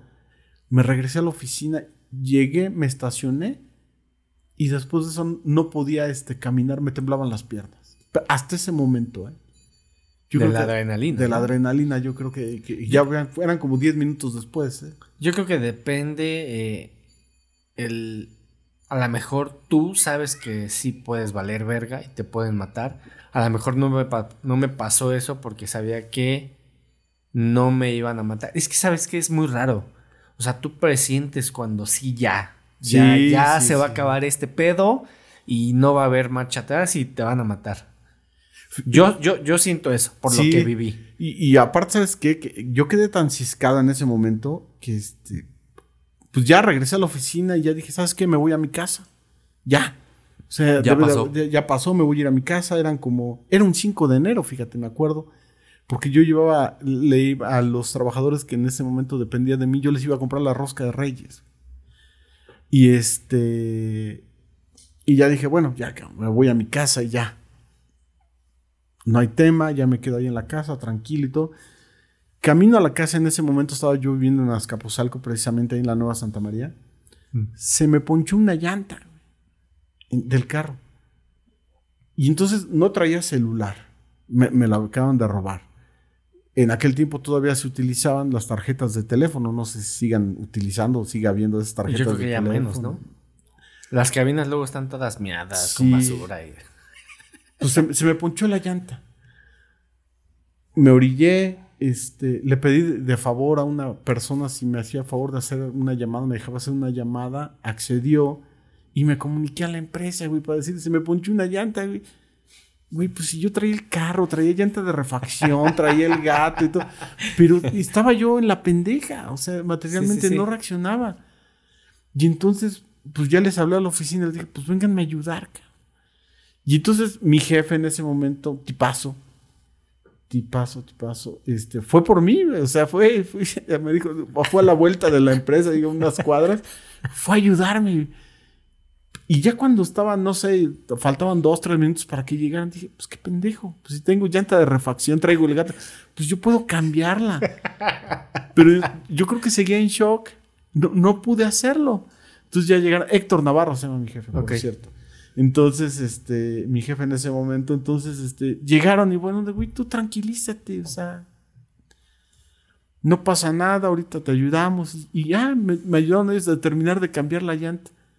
Pero yo estaba en shock, o sea, no reaccionaba. ¿E- ¿Eso por qué crees que te haya pasado? ¿El asalto o el. o haber quedado en shock? Los dos. Yo creo que el asalto por distraído. Ok. Po- Porque yo creo que. eh, ¿Pudiste haber evitado? Sí, yo creo que si los ladrones se dan cuenta de que volteas a verlos y eso, te brincan. E- Es como, hoy en día ya no se utiliza, pero te habrá tocado hace muchos años que te- teníamos esa costumbre de poner el bastón al carro, ¿no?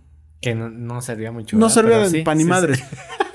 Pero llegaba, el- llegaba el asaltante y decía, güey, este tiene bastón y me voy a tardar un minuto y medio en abrir el carro. Y llevármelo con todo y bastón. Y atrás estaba el otro carro que no tenía bastón. Me voy a, 30 me voy a tardar segundos. 30 segundos. pues se llevaban el de atrás y no se llevaban el Puede de llegar la policía en, ese- en esos 30 segundos. Así es. Entonces yo creo, yo creo que me distraje en ese momento.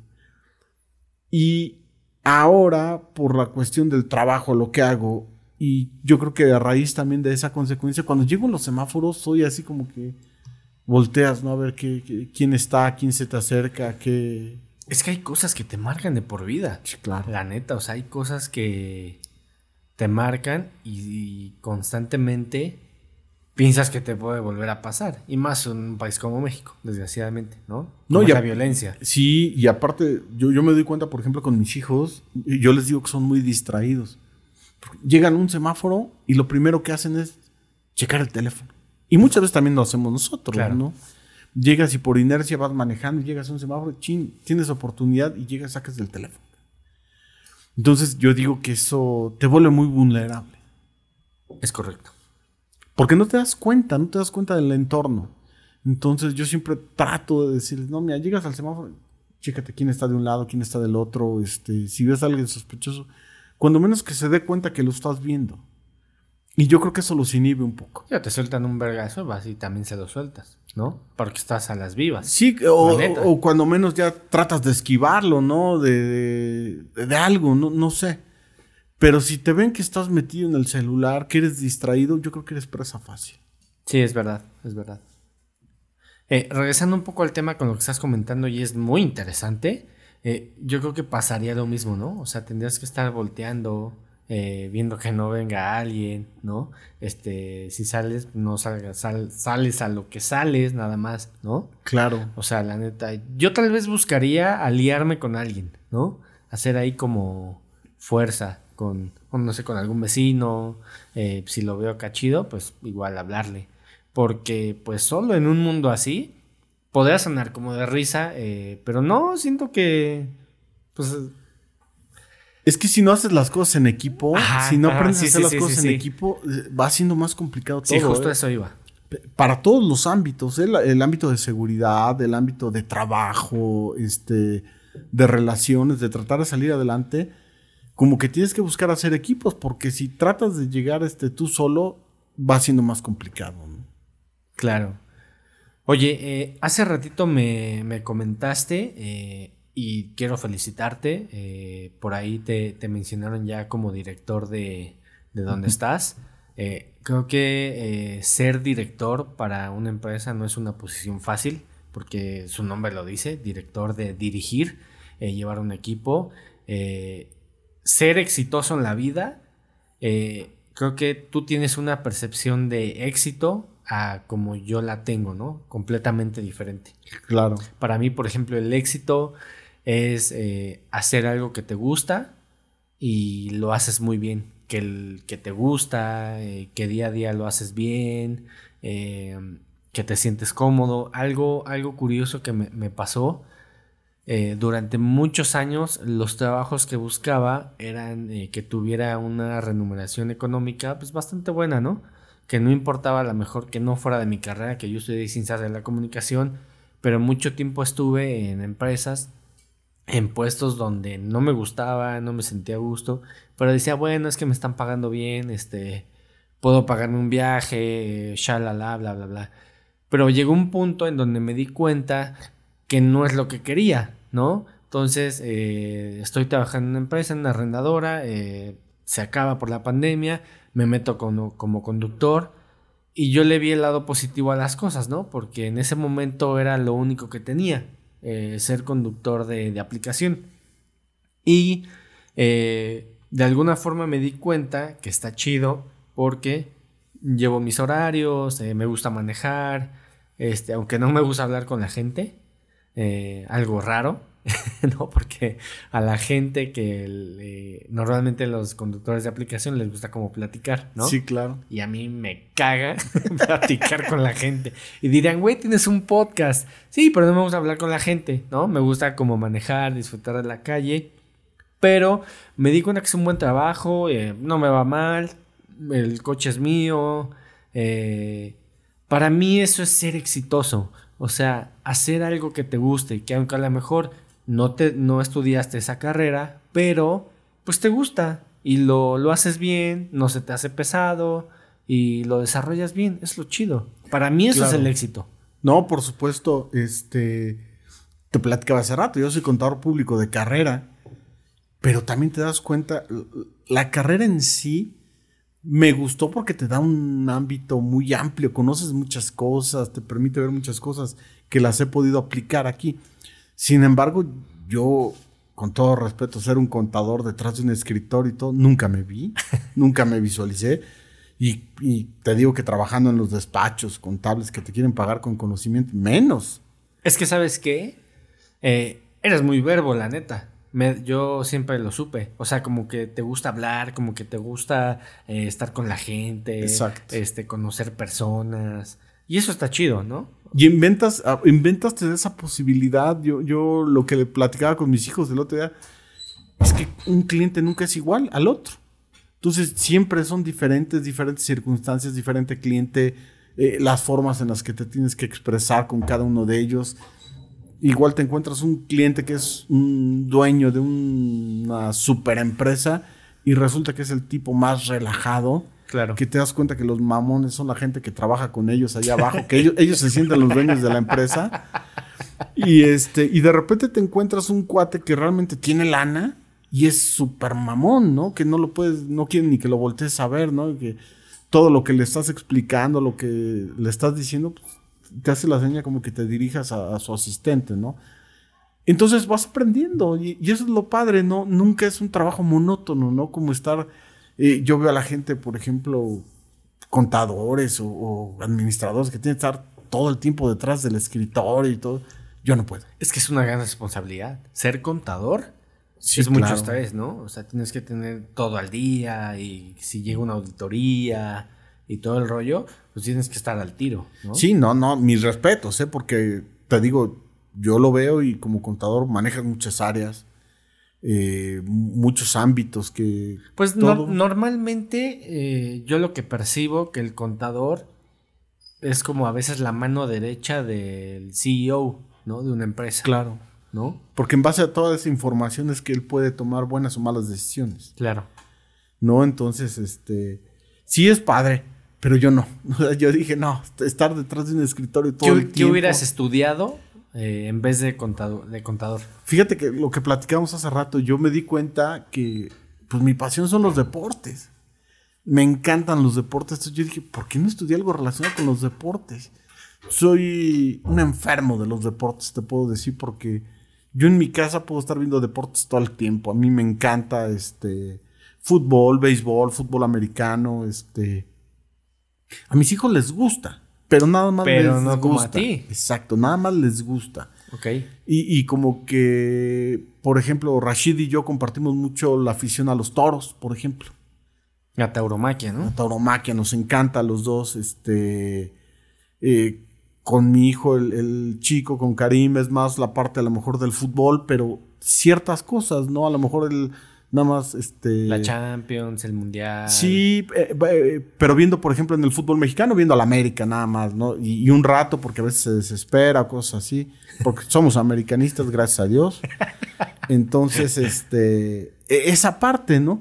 Pero yo adicionalmente a eso, pues yo ahorita si llegara a la casa y de repente digo, chin, soy aburridón, pues yo luego, luego me remito a los canales de deportes a ver qué hay. Y si hay un partido de básquetbol, pues me puedo quedar a verlo un rato. Si hay un partido de fútbol americano, lo veo. Si Oye, ¿y, le entiendes a todos los deportes? O sea, que digas, a ver, esta, esto es por esto, esta táctica fue por esto, o te gusta solo verlos, ¿no? Porque también es válido. Conozco las reglas, pues, conozco de todo, de básquetbol, voleibol. Es que jugué, yo, yo jugué de los deportes que practiqué así, este, básquetbol, voleibol. Este, ya de grande jugué béisbol también, por ejemplo, hace como 10 años tuve la oportunidad de jugar béisbol en un equipo. Este, el que nunca jugué en equipo, yo creo, eh, eh, equipado y todo así, ya no fue fútbol americano Ok. eh, así en forma, ¿no? Nada más tochito y cosas así. Nunca fue tanto de mi agrado. Sin embargo, lo veo y lo disfruto. También me gusta. Este, pero pues todo lo demás sí, sí, sí me gustó. Frontón, por ejemplo, me gustó jugar mucho también. Eh, jugué squash, este, entonces, pues casi todo, ¿no? eh, hay un deporte que sí a lo mejor te diría que hueva, que es el golf. que hoy está de moda y todos los, los que son Los este, mamadores de dinero. Sí, sí, sí, todos, no, voy a ir a jugar golf. Ese sí me da una hueva que no tienes una idea, ¿no? Nada más así que, ay, que va a haber el Champions. y puta, o sea, pues lees la noticia nada más ahí por estar informado, pero, pero no. O sea, así como que yo te digo, oye, tengo ganas de aprender a jugar golf. Pues no. Lo único que dicen es que sirven buenos tragos, entonces a lo mejor Ahí sí ahí, podríamos ahí ir. sí pudiera ir. pero no así como que buscar yo practicar golf, como que ahí sí no. Oye, pero ¿no le darías una oportunidad? O sea, esa pasión que tienes. No, nunca es tarde. Fíjate que sí, sí me gustaría, este, algo, algo relacionado con el deporte. Hace todavía algunos años estuve, pues así de cerquita de inscribirme a un curso para ser director técnico, fíjate, de, de fútbol. De por parte de la federación. Sí, por parte de la Fíjate que también lo vi y me dieron ganas. Sí, porque se Sí, me hace sí, una, sí. una cuestión muy bien organizada. ¿Lo viste en Facebook? Yo lo vi en Facebook Ah, y sí. una de las este de las escuelas donde estaban dando el curso era la Universidad del Valle de México, ahí de Lomas Verdes. ¿Cuánto costaba? ¿Te acuerdas? No recuerdo, pero me acuerdo que era por módulos y no era algo rápido porque a lo mejor la gente puede pensar de que, ay, güey, pues No, es un pedo. ¿Te o sea, es- esa madre es como táctico y. y creo que duraba cada- dos años. Sí, un porque rollo tienes así. que ver cada posición. Sí, sí, sí, sí. Sí, entonces, este, y me acuerdo, pedí informes y todavía hasta hace no mucho me mandaban, oye, sigue habiendo este, este interés y todo. Y sí me hubiera gustado, fíjate, sí, me, llamó mucho la atención y, y como que siempre me quedé con esa espinita, ¿no? Claro. Yo creo que también tiene que ver eh, ser humilde, si así lo, lo- lo quieres ver. Eh, que tú digas, a ver, ¿para qué realmente soy bueno? ¿No? Eh, si ya, por ejemplo, en tu caso, que eres, eh, que te gustan los deportes, que te apasionan más bien, diría yo, porque eh, todavía tienes como esa espina de decir, es que a mí me gustaría eh, ser cronista, este, a lo mejor tener un podcast de deportes y aventar, debatir. No sé si hay un podcast que se llama Mother Soccer, no sé si lo has escuchado. No. Es de Miguel Gurwitz. Y, y es, es otra temática eh, porque dicen groserías, eh, dicen la neta, porque obviamente no están en la, en la televisión. Pero es muy interesante ver cómo manejan esa parte de los deportes. Entonces yo creo que si eres humilde contigo, eh, si regresas a ese antes que digas, a ver, yo quería ser cronista deportivo, pues obviamente vas a ser exitoso porque te gusta, te apasiona, ya le sabes. En consecuencia, a lo mejor puede venir que te escuchen muchas personas, el dinero, ¿no? O sea, eso está chido. Creo que es Sí, parte del claro. proceso. Fíjate que sí, la verdad es que eh, ah, siempre ha sido así como una espinita clavada de por qué no lo hice, por qué no me di el tiempo. Eh, nada más que ahora, este, pues las responsabilidades también dices, puta, o sea, Bueno, hay una. Yo siempre he dicho que cuando tienes un hijo son dos cosas. Una, no te puedes morir tan joven. y dos, eh, pues tienes que estar eh, a- ahí al pie de- con tus hijos, ¿no? O sea, eres como el, el chacho, el conserje Sí, de, tus hijos. Eh, a mí alguna vez alguien me dijo es que hijos chicos por responsabilidades chicas, hijos grandes de responsabilidades grandes. Y entonces pues yo ahorita lo veo, eh, mi hijo el grande ya terminó la carrera, ya, Claro. ya está todo más, este fluido, ¿no? Pero en el caso, por ejemplo, de mi hijo el chico, pues está estudiando, entonces pagar la carrera no es nada, nada accesible. Entonces, este, pues sí, estamos pariendo chayotes para poderlo hacer. Sin embargo, la manera en la que veo que está disfrutando él ese proceso, este, pues también te lo va recompensando, ¿no? Sin embargo, pues tú traes la responsabilidad, ¿no? Y ha habido gente en el camino, pues que me ha ayudado, ¿no? También a, a que se pueda lograr eso. Luego, aparte, el cabrón tuvo el... Ahora sí que hizo su domingo 7, porque tuvo la bendita idea de cambiarse de carrera después de tres semestres, entonces... ¿Qué, qué estaba estudiando? eh, relaciones internacionales. ¿Y ahora? Pues te digo Abogado. que dio su mal paso y se convirtió en abogado. ¿Por qué, por qué ese cambio? Fíjate que él me comentó que el ámbito laboral es más amplio por la parte de, del derecho de ser abogado que la parte de relaciones internacionales, como él piensa que está más limitadón. Y ya platicando con alguna gente dentro del medio, me decían, pues sí, es que tú como abogado puedes llevar cosas de relaciones internacionales, ¿Mm? sin embargo... Cosas de aduana y todo eso. ¿no? Exacto, ya, ya como abogado, a lo mejor como abogado mercantil o alguna cosa en derecho internacional, depende de lo que quieras ver. Pero yo- al revés, ¿no?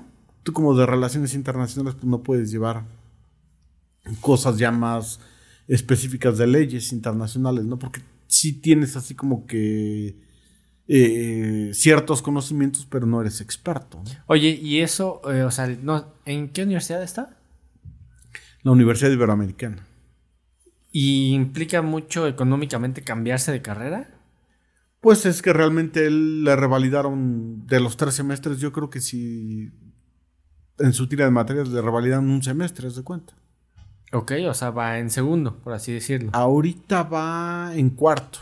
Ah, ok, eso, eso fue hace tiempo. Sí, sí, fue hace tiempo. Él debería de ir, yo creo que ya debería de ir como en séptimo, sexto, séptimo semestre. Pero ¿sabes qué? Volvemos al punto, o sea, se dio cuenta que relaciones internacionales, pues no era lo suyo, o sea, se dio cuenta de algo que no le latió, que a lo mejor en algún punto de la vida ibas a decir, oye, es que esto no me da, y ya cuando estás en octavo, noveno, dices, en séptimo, dices, pues ya voy a acabar. O sea, no mames, ya estoy Sí. para acabar. No, yo se lo aplaudo porque él sí tuvo los tamaños. Yo también. Exacto. Yo también, exacto. estudiando contaduría, tengo que me di cuenta. Ya cuando estás trabajando, es puta, yo no voy a estar detrás de un escritorio. Claro. Entonces yo dije, no. Pero ya estaba yo en quinto, sexto semestre. Dije, puta, Sí, ya cambiarme dices, de carrera. sí, dije, no, sí, sí, ya estoy a dos semestres de acá, mejor acabo. y entonces ya acabas y dices, ya chingues, madre. Pero no, o sea, yo, la verdad es que él, él sí me dijo, ¿sabes qué? No. Sí me gusta, es esto, pero siento que me estoy quedando corto respecto a lo que yo quiero. Y entonces ya dijo, bueno, pues me voy a cambiar.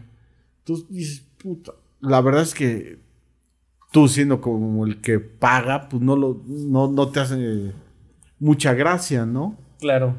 Pero, Sí, sí, sí. este, pero la realidad es que yo hoy en día, pues sí te digo que lo veo muchísimo más contento con lo que está estudiando que como estaba antes. Claro. No, y lo, y lo entiendo perfecto. O sea, él se pudo dar cuenta de que eso es lo que le gusta. Y a lo mejor ahí podría ser que es exitoso, ¿no? Claro. Ahorita en, en ese punto de la vida él es exitoso. Porque hace lo que le gusta, este, está en derecho, muchas cosas, ¿no? La neta.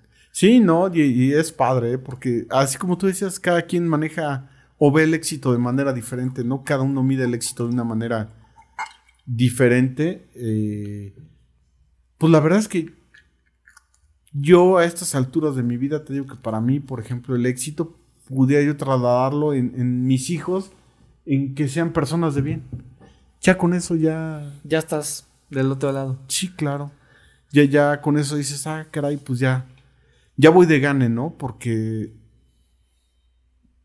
con lo que se ve hoy en día, pues ya que tus hijos sean personas de bien, buenas personas, pues es- es- estás del otro lado, ¿no? Yo, yo creo que eso es lo mejor, más que poder dejarles dinero, casas, cosas así, pues dejarles la educación, pues yo creo que es importante y ya ellos tendrán que encontrar la manera de, de buscar su éxito, como tú dices, ¿no? Oye, eh, volviendo un poco al tema de que ah, ahorita ya eres director, eh, ¿visualizaste ese puesto? O sea, tú cuando llegaste eh, a la empresa donde estás, eh, a lo mejor, no sé, como vendedor, eh, y ahorita que ya estás en ese puesto de director, ¿sí lo visualizaste o, cómo fue ese proceso para que tú llegaras a, director? Mira, yo creo que como persona, pues, siempre estás tratando de buscar eh, crecer, ¿no? De ir siempre hacia adelante. Yo no creo, no concibo que haya alguien que diga, no, yo no quiero crecer, yo me quiero quedar en este puesto, ¿no? No lo entenderé yo así en la vida, pero pues sí estás buscando la manera de crecer y de salir adelante. Cuando yo llegué a esta empresa, déjame te digo que yo no sabía nada de autos. Bueno, hoy en día creo que sigo sin saber, pero sé un poquito más que cuando llegué. Entonces, cuando yo llegué, es una empresa de blindaje automotriz. Yo decía, puta, yo me acordaba que mi papá me decía, quítate de problemas y cuando vayas a la gasolinera que te revisen el aceite, el anticongelante y le echas gasolina y ya. Soy uno de esos. Sí, yo, yo no sabía nada de carros, ¿no? Y cuando yo llegué y dije, una empresa de blindaje, dije, ¿quién va a blindar en México, no? Yo no, yo nada más como que pensaba, no, el que va a blindar un carro es un, o un político, o una embajada, este... ¿Algún mafioso? Algún mafioso, y párale de contar, ¿no? Entonces yo la verdad es que cuando tengo que ser muy honesto, cuando yo llegué yo me daba de vida tres meses, que era mi primer contrato a prueba, ¿no? el típico, ¿no? El típico. Tres meses. Tres meses. Yo dije, bueno, pues cuando menos tengo trabajo, tres meses. Pero en ese inter, curiosamente, un compañero le vendió una flotilla de autos a un laboratorio. Entonces le vende la flotilla y vende veintitantos carros. Entonces yo dije, ah, caray, o sea, pues sí, sí, sí se blindan, sí hay gente que blinda aquí en México. Y cuando me empiezo a meter ya en este rollo, pues me doy cuenta que es al revés. O sea, del 100% de ventas que hacemos, solamente el 10% es para gobierno o alguna embajada o algo, y el 90% es para ejecutivos. Y ya estamos otra vez de regreso después de una pausa de, ir al baño. ¿En qué nos quedamos? Una pausa técnica. Eh, ah, no, que te platicaba de que conocí este un compañero que, pudo vender así. Ah, la flota, sí. La flota. Entonces, pues ya dices, ah, caray, pues esto sí es negocio, ¿no? Y o sea, te diste cuenta que había una oportunidad. Que había una oportunidad, entonces ya de ahí me di cuenta, dije, pues voy a intentarlo, ¿no? Así, este a buscar y lo que tú decías hace rato, la realidad yo creo que el empujón me lo dio un amigo de toda la vida que es mi compadre, Edgar Sierra, que él fue el que me dio la oportunidad y me puso un contacto muy importante y que de ahí me ayudó mucho para, para dar resultados en este negocio. Y es un amigo de la infancia, nos conocimos cuando íbamos al kinder. Ok. O sea, tu amigo de toda la vida. Toda la vida, o sea, sí nos... O sea, tienes 47 años de conocerlo. Sí, yo creo que cuando menos unos 43, 44 años de conocernos fácilmente. Entonces, este... Con él fue mi compañero de parrandas, de todo. No, no, no, pues es que nos conocimos desde el kinder, imagínate. Luego fuimos parte de la primaria, eh, la secundaria no, pero la preparatoria, juntos. Y no, de ahí en adelante. Pues, Puro desmadre, ¿no? Sí, sí, sí. Entonces, él, me indujo al vicio también, ¿eh? Le mandamos un saludo, ¿no? Sí, sí, sí, sí. Y yo era bien portado hasta que lo conocí ese güey. Mira, yo creo que eh, ya que estamos entrando como este tema de los, de los coches eh, blindados, es muy interesante cómo, eh, cómo dices que a veces eh, caemos ciertas cosas y que no logran ser, ¿no? O sea, o que son más allá. Por ejemplo, el tema de los coches blindados, yo también pensaría eh, que solo algunas personas eh, quieren blindar sus coches. Entonces, ¿cuáles son los clientes que más llegan a, pedir un coche blindado?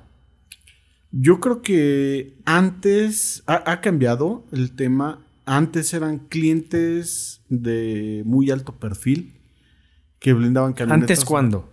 Yo te estoy hablando hace siete años que yo llevo en este rollo. Eh, como que todo estaba enfocado a clientes que tenían automóviles muy grandes, suburban, tajos, de ese tipo de autos. Y conforme ha venido pasando los años, puede ser que sea el mismo cliente, pero a lo mejor ya no nada más se blinda él, sino ya también su hijo, la esposa, este, un amigo, un primo, pero ya no buscan blindar a veces automóviles tan grandes. Hoy en día ya buscan desde un carro más discreto, un sedán, por ejemplo, este, los chavos, por ejemplo, buscan mucho autos juveniles, un, ¿qué te diré? Un Audi A1. Sí, que lo ves en la calle y dices, claro. Pues tiene, o sea, sí le va bien, pero no es, no tiene tanta lana. O sea, bueno, ese podría eh, ser como mi percepción, ¿no? Claro, y, sobre todo, ¿sabes qué? Que lo que pasa es que eh, los chavos, por ejemplo, hoy en día no les gusta andar con escoltas, ¿no? Porque hay veces que también asociábamos siempre el que anduvieras blindado a que tuvieras escolta. Entonces tú decías, ah, ese, ese cuate que trae escoltas o que trae chofer o guarros, como nosotros le decimos a veces, este, pensabas que el carro estaba blindado y forzosamente tenía que ser un carro grande, una camioneta de lujo y todo.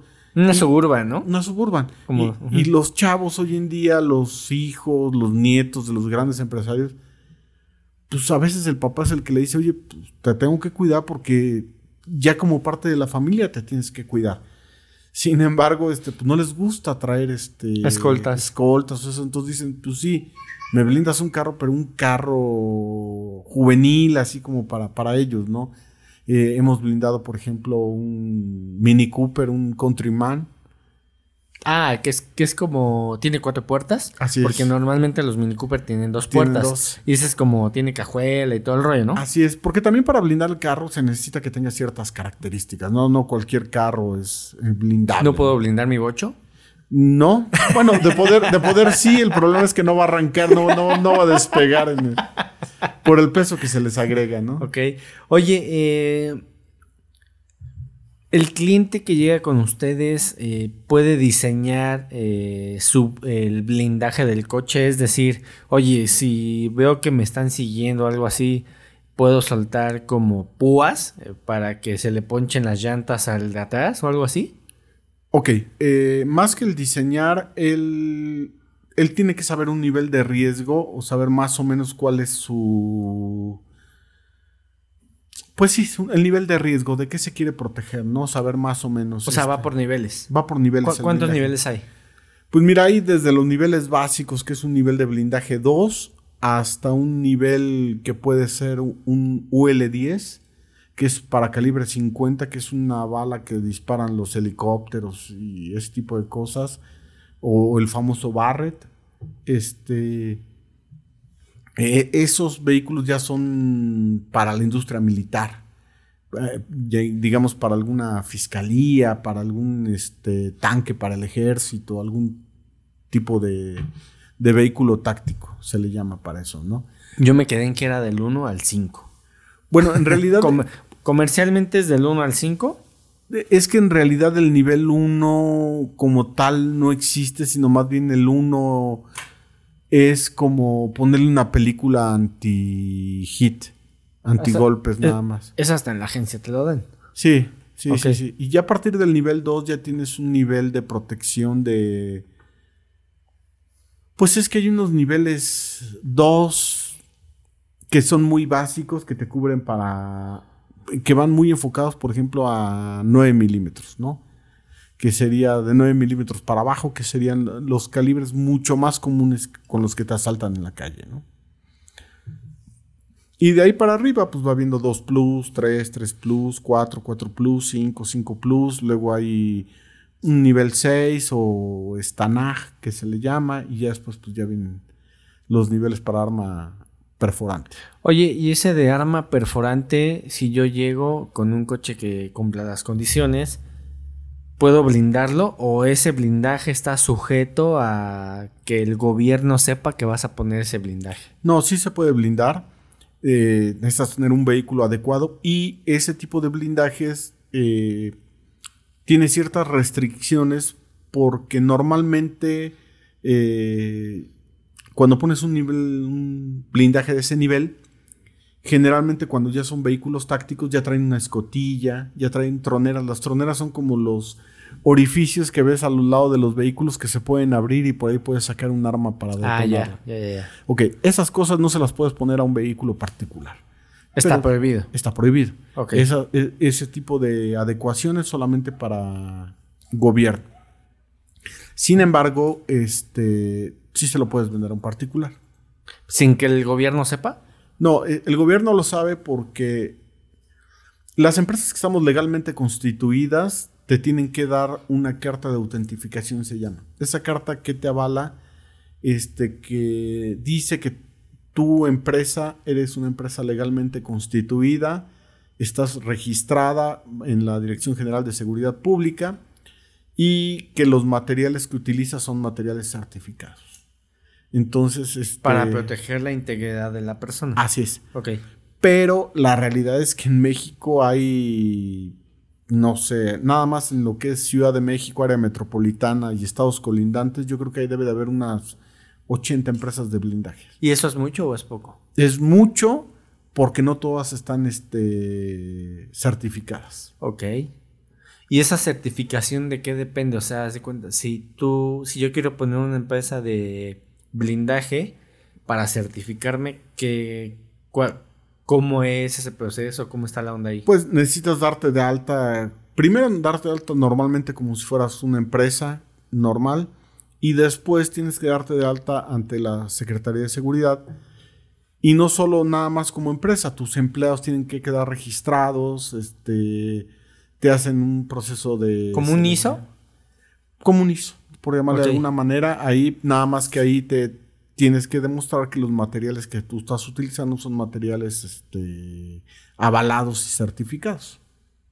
Ok, oye, y una vez que yo ya elegí el nivel de blindaje, ¿cuál es todo el proceso para que te entreguen el vehículo? El, generalmente las personas compran el vehículo o las empresas adquieren el vehículo y ya nos dicen, oye, cotízame, te dicen el nivel de blindaje que quieran, una vez que se acuerda el precio, condiciones y todo, te lo llevan a la empresa o tú lo recoges y de ahí empieza un proceso que es desvestir el vehículo, prácticamente dejarlo Pelón. pelón, pelón, le quitas todos los interiores, todo y de acuerdo al nivel de blindaje que haces, eh, se decide, por ejemplo, si le quitas hasta el tablero. Mm, Para lo- Depende qué va a llevar. Depende exactamente, depende para el calibre que te vas a proteger. Si son calibres para arma larga, tienes que quitar el tablero y haces ciertas este, adecuaciones ahí del blindaje para lo que se llama pared de fuego. Si no es un nivel alto, si es para un nivel urbano, sigues dejando ahí el tablero. Cada, cada empresa tiene su manera de hacerlo. ¿no? Oye, ¿y el diferenciador que ustedes tienen, cuál sería de las demás empresas? Bueno, nosotros manejamos algo que se llama el overlap, que es una protección que va generalmente en las puertas, en los marcos de las puertas y en el marco de la quinta puerta. Eso es algo que nos hace diferentes a las otras empresas de blindaje, ¿no? Esa es la configuración que nosotros utilizamos, que creemos que es la más segura. Hay otras empresas que utilizan otro tipo de protección para esos ángulos que nosotros le llamamos de 45 y de 60 grados. Sin embargo, pues cada empresa, te digo, tiene su manera de hacerlo. Algunos te dicen que, por ejemplo, en las puertas con una pestaña de acero que va embutida dentro del cristal Para que no perfore. para que no perfore, porque finalmente de donde llega el cristal y a la parte de arriba, en la corona del techo del vehículo y todo, pues siempre hay algo que nosotros llamamos un hueco balístico, ¿no? Entonces, este, pues cada empresa tie- tiene su manera de, de hacerlo, no es como una receta de cocina, este, te dicen, estos son los ingredientes y hay que hacerlo de esta manera, pero el chef Le pone su toque. Le pone su toque, cada empresa en el blindaje tiene la manera de hacer como que su configuración. ¿no? Oye, y el blindaje, eh, ya- obviamente sé que cada vehículo, bueno, cada coche, cada camioneta varía mucho el precio, porque no es lo mismo una camioneta o un coche. Aproximadamente como cuánto vale de lo más basicón hasta ya así lo más loco que has visto. Bueno, eh, lo más loco que yo me ha tocado vender fueron vehículos tácticos para una fiscalía. Eh, ahí lo más caro que llegó a costar el blindaje, el puro blindaje, que fue en una versión que se llama UL10, que es para calibre 50. El puro blindaje que se monta sobre un chasis 550 de Ford, más o menos debe de haber rondado los 160 mil dólares masiva. 160 mil dólares. Así es. Verga, ¿qué eres con 160 mil dólares? Sí, no, no. Pero la, la realidad es que te puedo decir que eh, esta fiscalía le ha tocado que a sus elementos los hayan ¿cómo se dice? Que hayan caído en una emboscada. O sea, ya les ha pasado ya les algo. tocó y afortunadamente pues el blindaje resistió, ¿no? Qué interesante que cada fiscalía no pida lo mismo. Ah, no, ¿No? porque ese tipo de vehículos ya los haces pensando hasta en el tipo de orografía que tiene cada estado, ¿no? Si es un estado, por ejemplo, a lo mejor, no sé, se me ocurre que esté colindando con playa y eso, este, pues tienes que buscar mucho la, la cuestión del aire acondicionado, por ejemplo. Si lo quieres para que sea de traslado de tropas, lo quieres que sea de choque, si estás pegado a la frontera, o sea, eh, son muchas circunstancias di- diferentes. Cada estado se maneja totalmente diferente. Oye, ¿y el más barato que has visto? Que digas, ah, este estuvo. El blindaje más, blindaje más barato, a lo mejor te digo lo que te contaba hace rato, un sedán, un countryman, a lo mejor que te cuesta 21 mil dólares masiva, que es un nivel 2. Ok. Que 20 mil dólares. Bueno, 21 mil dólares ya es una lana, ¿no? Sí, no, de- definitivamente el blindaje no es para todos. Eh, es un producto caro, definitivamente. Sin embargo, pues yo que estoy en este medio te diría, si yo pudiera, si yo tuviera esos alcances, pues a mis hijos sí se los pondría en un, un carro, ¿no? Que, que pudieran circular, pues porque sí andarían más seguros. Pero definitivamente, pues no, no es para todos. Es que son como 20 mil dólares. En México son como 400 mil pesos. Masiva. Mas- masiva. Es una lana. Sí, claro, por supuesto. Muchas veces te llega a costar más el blindaje que la misma unidad. Claro, pero hay gente que lo paga, ¿no? O sea, Sí, que claro. lo prefiere. Oye, ¿y el blindaje más loco que has visto que has dicho, no mames con este blindaje? Pues en realidad, el, el más loco, te digo, para mí fue el de la, de la fiscalía. Porque ese ahí sí me, me tocó hacer las pruebas.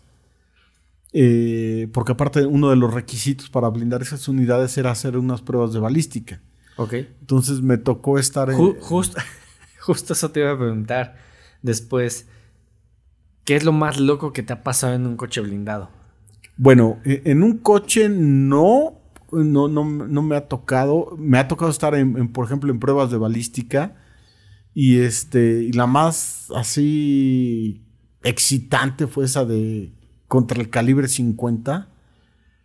Porque uno pensaría que el ejército y todo te pueden conseguir el arma muy fácil y todo. No, es una de trámites que, que los entiendo porque pues es un, arma exclusivísima. Entonces, este, el que pudiéramos conseguir esa arma, No, y las balas también. las balas, conseguirlas, entonces, este, afortunadamente conocimos, eh, mis jefes que estaban en ese momento, conocían a un capitán de, de- ya retirado del ejército y todo, entonces a través de él fue que pudimos conseguir ese tipo de, de cosas, ¿no? Para hacer las pruebas. para hacer las pruebas y aparte me tocó hacerlas en este en un campo militar ahí en Constituyentes que la verdad está increíble las instalaciones que tiene el ejército mis respetos Es otro mundo. y el orden que tienen Yo, yo respeto mucho a los militares, Claro. la marina, incluso hasta los policías, porque tienen otra mentalidad, otra cultura, ¿no? Pero sí, lo que mencionas es, o sea, qué interesante eh, que te dejen probar las armas y que tú estuviste dentro del vehículo. no de hecho las pruebas se hacen con probetas que, que son como muestras pequeñas muestras sin embargo de cuando hacen la detonación del arma me tocó estar que te diré pues a unos cuatro metros atrás de, Muy cerca. cu- cuando hace la detonación del tirador de un calibre 50, sientes la estela del, del impacto de, cuan- de cuando se detona la, la munición. O sea, entonces es algo muy, muy impactante. ¿eh? O sea, te emociona. Sí, sí, Te llena emociona. de adrenalina, ¿no? Sí, sí, sí, la verdad es que sí sientes ahí. Y todavía más porque pues, imagínate que eh, la prueba balística, pues no nada más es, ah, vamos y, este, y ya hacen el disparo y ya. Como era una venta para gobierno, este, ellos llevan peritos. Y entonces ellos tienen que sacar medidas de cuando hace el impacto en el cristal o en el acero, ellos tienen que medir la estrella, qué profundidad tiene, cuánto se abrió, cuánto hubo de penetración, o sea, una serie de cosas. ¿Eso es como una certificación que te dan? O sea, que vaya el perito. ¿O de Eh, qué eh, sirve? O sea, a lo que voy es. Va el perito y dice: hubo tanto de penetración, eh, la gente se puede salvar. ¿Y eso de, de qué te sirve a ti como empresa de blindaje? Eh, a futuro o, para tener clientes, eh, ¿cómo está esa onda? Bueno, lo que pasa es que el perito tiene que manejar ciertos rangos. Entonces, para decir, oye, este. cierto impacto de cierta munición a X distancia, eh, haces la prueba cuando se supone que la munición es más letal. Un arma corta se supone que la mayor letalidad la va a tender a los 5 metros, porque es cuando ya alcanza su mayor velocidad. Un arma larga es a los 10 metros, cuando ya empieza a agarrar su mayor velocidad. En este caso, por ejemplo, que era para calibre 50, la distancia a la que se hace el tiro es 50 metros, que es cuando ya alcanza su mayor velocidad. Entonces, todos ese tipo de factores entran en juego este, para ver cuando ya hizo el impacto, qué tanto penetra el acero, el cristal y todo eso. Entonces, ellos te avalan y te dicen, ah, tu material sí funciona o no funciona. Y eso tú lo puedes mostrar a los clientes. Eh, es que ellos eran el cliente. Ellos eran los que te estaban Ah, avalando para decir, oye, sí te voy a comprar o no te voy a comprar. Pero de todas maneras, eso te sirve como portafolio para los demás clientes. Claro, A ver, nos avaló la Marina, güey. Sí. O sea, no es cualquier mamada. Sí, yo, yo, yo ya le vendía a estos güeyes, entonces, Claro. ah, entonces ya no eres cualquier pendejo, ¿no? O sea, ya, ya, ya, ya, ya tienes, sí, ¿Te claro. acuerdas del atentado que hubo a Harfuch? Sí, al, por al supuesto. de seguridad. Y decía que gracias al blindaje de la camioneta, que aunque se murió el, el escolta, el conductor, él pudo este, salvarse, ¿no?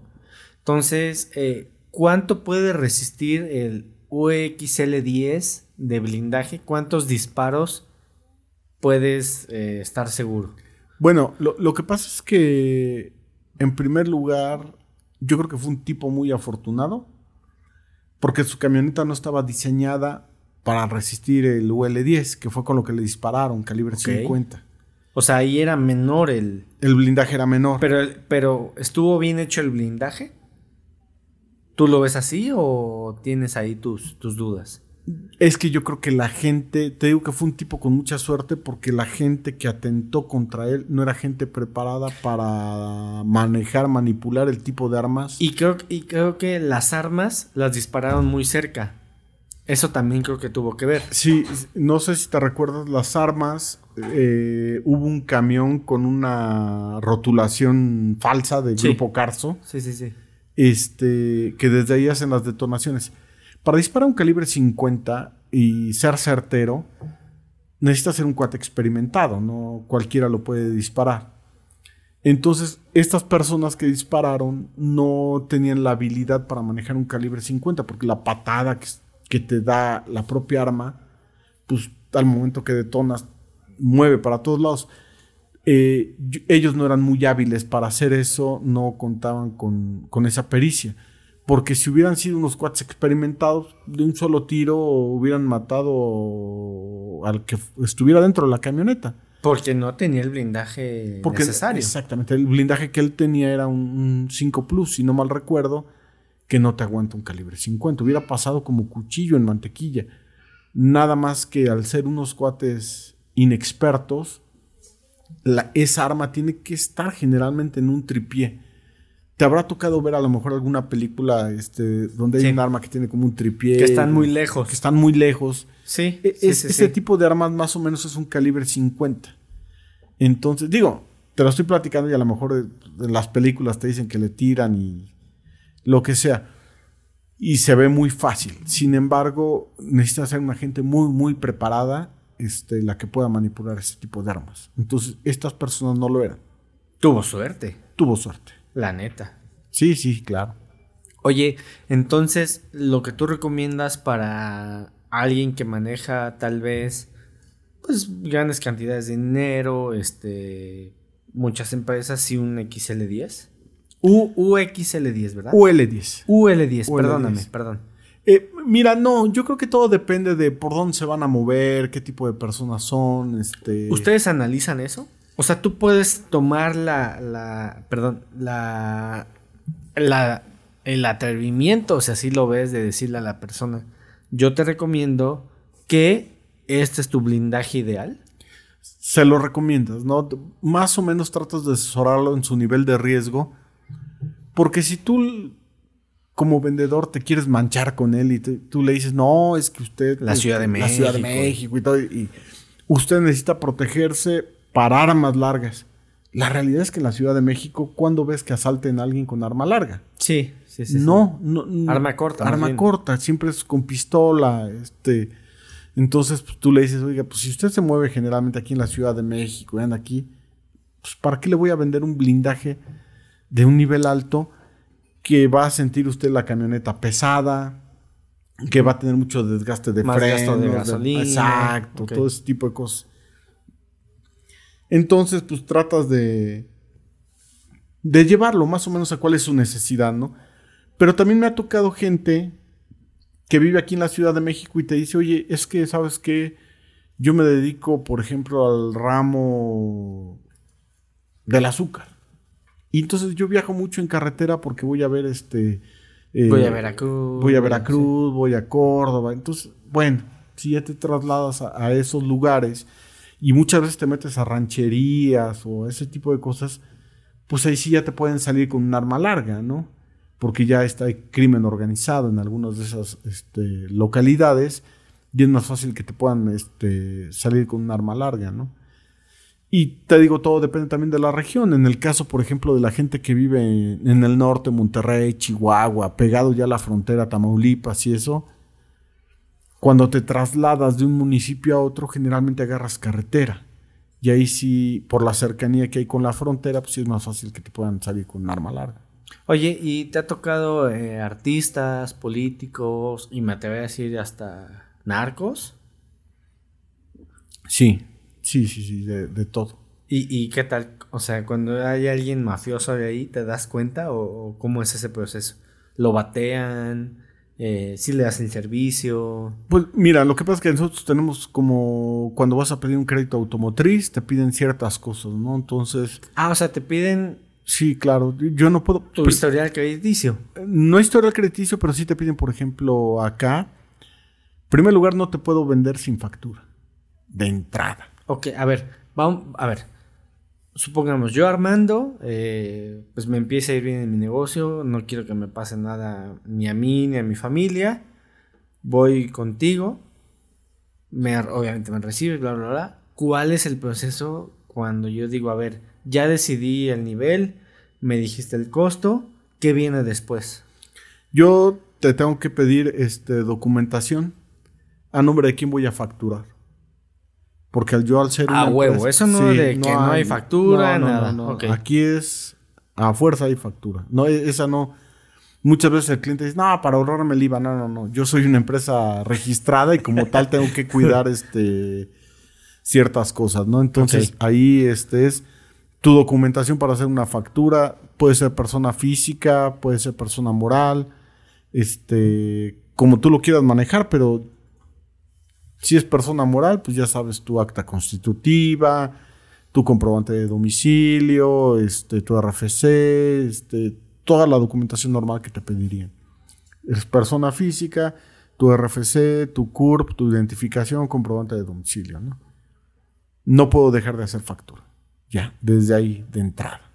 Ok, o sea que ese podría ser como un filtro para detectar quién anda en cosas malas. Ese es el primer filtro. Eh, hay gente que te dice, bueno, este, no lo quiero sacar a mi nombre, ¿no? Este va a ser a nombre de mi primo, de un amigo, de pues, esa persona o esa persona física o persona moral te tiene que entregar la Y documentación. es válido. Es válido. Ok. Siempre y cuando te entreguen documentación válida, pues tú, tú lo haces, ¿no? A mí me ha tocado en algún evento, en una expo seguridad, que así llegó un compa y me dijo, oye, la camioneta que tienes ahí exhibida la quiero. Sí, claro, te, te emocionas, ¿no? Porque la vas a vender. te- ¿Con todo y el vehículo? Sí, sí, en, aquel tipo vendíamos el vehículo y, y el blindaje y te dicen, me la quiero llevar. Está bien, este, pero pues es que la tengo ahorita en exhibición a la expo. Pero la expo acaba hoy, me decía, y acaba a las 8 de la noche. Y me la quiero llevar ahorita que acabe la expo. No, pues, espérame. pues, sí, está Sí, bien, está que bien. te la vendo, pero pues dame tu documentación. No, no, no, güey, o sea, aquí está. Y me abrieron el portafolio y aquí está la lana, maestro. Pues eso fue real. Sí, sí, fue real. Qué susto, güey. Sí, claro, y eran como las, este, ¿qué te diré? Seis de la tarde, una cosa así, la expo acababa como Y a tú, las ah, ya faltan dos horas para que la... Sí, no, pues la verdad, si, si te friqueas y dices, no, espérame, porque pues aquí, y entonces así como que te espero allá abajo en el restaurante, este, y ahí te entrego el portafolio y tú me entregas la camioneta y... O sea, tú ibas a ser como bajo el agua, de Sí, alguna sí, forma. Sí, sí, entonces, no, pues en ese momento me reporté a la empresa, les dije, acaba de pasar esto, ¿saben qué? Yo me voy y este, y a ver quién viene por la camioneta, ¿no? Sí, claro. Porque aparte, pues no la puedes sacar, sino hasta que está, se acaba el O sea, evento y ¿la, empieza la la querías sin papeles? Así se la quería llevar. Wow. ¿Y, y, y luego qué pasó? O sea, ¿cómo te desafana? ¿Cómo saliste de... o cómo te lo quitaste de encima más bien? No, pues ya él me dijo, te espero allá abajo en el restaurante, ahí te veo y ahí intercambiamos, este, yo te doy el portafolio y tú ya, ah, sí, ahorita abajo, camarada. Pues no vas. Es que también si le dices que no ahí, te claro, puedes... este, no sabes si te están esperando afuera, ¿no? Te ponen la verguiza de tu vida. Sí, sí, sí, no sabes con quién estás tratando, ¿no? Aquí decimos que a veces llegan, este, agricultores de alto riesgo. Ah, bueno, cuando detuvieron al Chapo, le preguntaron, este, profesión. No, pues soy agricultor. Sí, sí, Lo que dices. Aquí todos son agricultores de alto riesgo, ¿no? Entonces, ya, ya, ya cuando te das cuenta que no quieren platicar mucho, ya tampoco investigas, ¿para qué, no? O sea, luego, luego te das cuenta. Sí, sí, sí, sí te llegas a dar cuenta que dices, ah, caray, estos se ven raros, ¿no? Claro. Pero bueno, o sea, mientras a ti te dan su documentación y todo lo hacen en forma, pues Oye, ¿no te ha pasado que vendes un blindaje y después dices, híjole, es que ese blindaje se me hace que es medio extraño? Pues sí. Oye, pero ahí no te puedes meter un- en problemas con la autoridad. Que digas, güey, le vendiste un pinche blindaje a este cabrón y no, no debe de haber sido. Por eso te avalas con tú con la documentación. Pues a mí llegó y me presentó esta documentación. O sea, eh, el, ¿qué te diré? Yo creo que un 80% de las ventas que hacemos se las haces a personas morales. Y si ellos llegan y te presentan su documentación, acta constitutiva, poder notarial y todo, pues, ¿qué haces? Bueno, tú no eres autoridad para avalar si una IFE es real o no. Exactamente, a ti te llegan y tú le pides, necesito esto, te lo dan. Y si, te, y si está a nombre de una empresa y resulta que te, tú eres el apoderado legal y me dicen, ah, pues esta es la empresa El Patito S.A. y Armando Bonilla es el representante legal y te da el poder, te da la identificación, te da el comprobante de domicilio, te da todo, pues tú estás actuando de buena fe. Pues sí, tú no tienes un problema, ¿no? Claro, para eso guardas un expediente. Y, y debes de tener un expediente completo. Por de- si haya algún problema con la autoridad. Pues sí, te, te pueden llegar a auditar sin ningún problema. Claro, mientras todo esté bajo regla, no, hay, no veo por qué Así pues, no es. estar, ¿no? No estar como al día. Oye, ¿y qué, qué coche se blinda más? O sea, que digas, güey, ya, o sea, este coche que me es como que el de, el de base. Mira, lo que te platicaba antes. Antes era mucho el, la Suburban, la Cherokee, la Tajo, este. Esas eran las que más. Las que más se blindaban. Ok, ok. Hoy pero, en día- pero eso, era- es como... Era como el- lo básico, como el estándar antes. Sí, eh, era así como de que si ibas a blindar tenía que estar esa unidad. Ok. Pero hoy en día ya no. Hoy en día se ha pulverizado en, en otro tipo de unidades. A veces ya no tan grandes. Por, yo creo que por la misma movilidad que hay hoy en, en la ciudad, que ya no te permite tener unidades tan grandes para moverte, ¿no? Eh, hoy en día eh, te puedo decir que a lo mejor eh, su- subs medianas en ciertos niveles que sean aceptables para blindar esas unidades. Te podría decir que hoy en día, por ejemplo, una Kia Forte, una Hyundai Santa Fe, este, una Tiguan, una Teramont, este, ese tipo de unidades hoy en día son las que más, este, se mueven y ya las grandes, grandes como Suburban y eso, yo creo que cada vez van siendo menos. Se ha pulverizado, ya no es antes. Y, aquí, ah, ¿por qué pasaría eso? ¿Porque puede ser como le entra el vehículo? No, fíjate que al contrario, las Suburban y esos eh, tienen más motorización, son muy potentes. Yo creo que más bien lo veo yo para el sentido de movilidad aquí en la ciudad. Es más complicado. Tú llegas con una Suburban y vas a un centro comercial y los estacionamientos son muy reducidos. Los espacios para entrar a, a un centro comercial este, son muy angostos. Entonces necesitas ser muy hábil para manejar ese tipo de unidades. ¿no? Entonces, como que eso ha hecho que la gente busque otras alternativas, ¿no? Y son vehículos menos este, llamativos, ¿no? Ya cuando traes una suburban que ves así, nosotros decimos es un elefante, ¿no? Entonces, pues, estorba mucho, llama El- mucho la atención. Justamente lo- cuando saqué el coche de la agencia, estaba. eh, o sea, obviamente ahí en la agencia. Y estaba como que la, la Suburban en exhibición. Y me pareció un carro ya como un pinche hotel, ¿no? O sea, que trae control y todo el rollo. Pero lo que más me sorprendió es el, el gasto de gasolina que decía. En ciudad, 7 kilómetros por litro. Yo dije, no mames, o sea, estás hablando. Ok, pagas la mensualidad de la camioneta. El blindaje, porque sí lo llegué a pensar en algún momento, porque ya sabes que cuando dices blindaje, en automático piensas en suburban o en, o en Sí, camionetas claro. muy grandes. Dije, no mames, o sea, es un pinche gastazo. Sí, sí, sí. ¿No? Una suburban, hoy en día, si no mal recuerdo, una suburban te debe andar costando un millón ochocientos mil pesos. Más o menos, sí, sí, sí. Y todavía súmale el blindaje. ¿Qué te gusta? Un nivel de blindaje nivel 3 Plus, que es lo que está más de moda para la ciudad, te cuesta otros 850 mil, 900 mil pesos. Entonces ahí llevas una muy buena lana. Y aparte, lo que tú dices, El chofer. chofer, eh, gasolina, Escoltas. tenencia, porque es así paga tenencia. Pero le sacas la placa de Morelos, Pues sí. ¿no? Ya ves que ahora lo van a considerar como... Bueno, siempre ha sido delito, pero ahora se van a poner más, Pero va a ser más chingones en cómo cobrar la multa, según. Sí, sí, sí, que, que es otro tema, ¿eh? Nuestras Claro. autoridades son... ay, te, te quieren de alguna manera obligar a hacer trámites aquí en la Ciudad de México, pero para darte un trámite de unas placas, no digas de una Suburban, de un Kia o de un auto regular, es un San Quintín. Claro. Entonces, yo lo vi y dije, güey, es un varo. O sea, quien realmente puede comprar una camioneta así, uno es porque, por, por supuesto que puede comprarlo, y dos, porque a lo mejor puede pagar seguridad hacia su persona.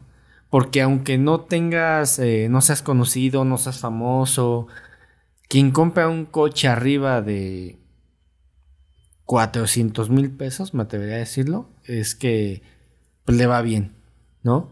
Claro. Y un coche de un millón, casi dos millones de pesos, es porque pues, tienes buena lana.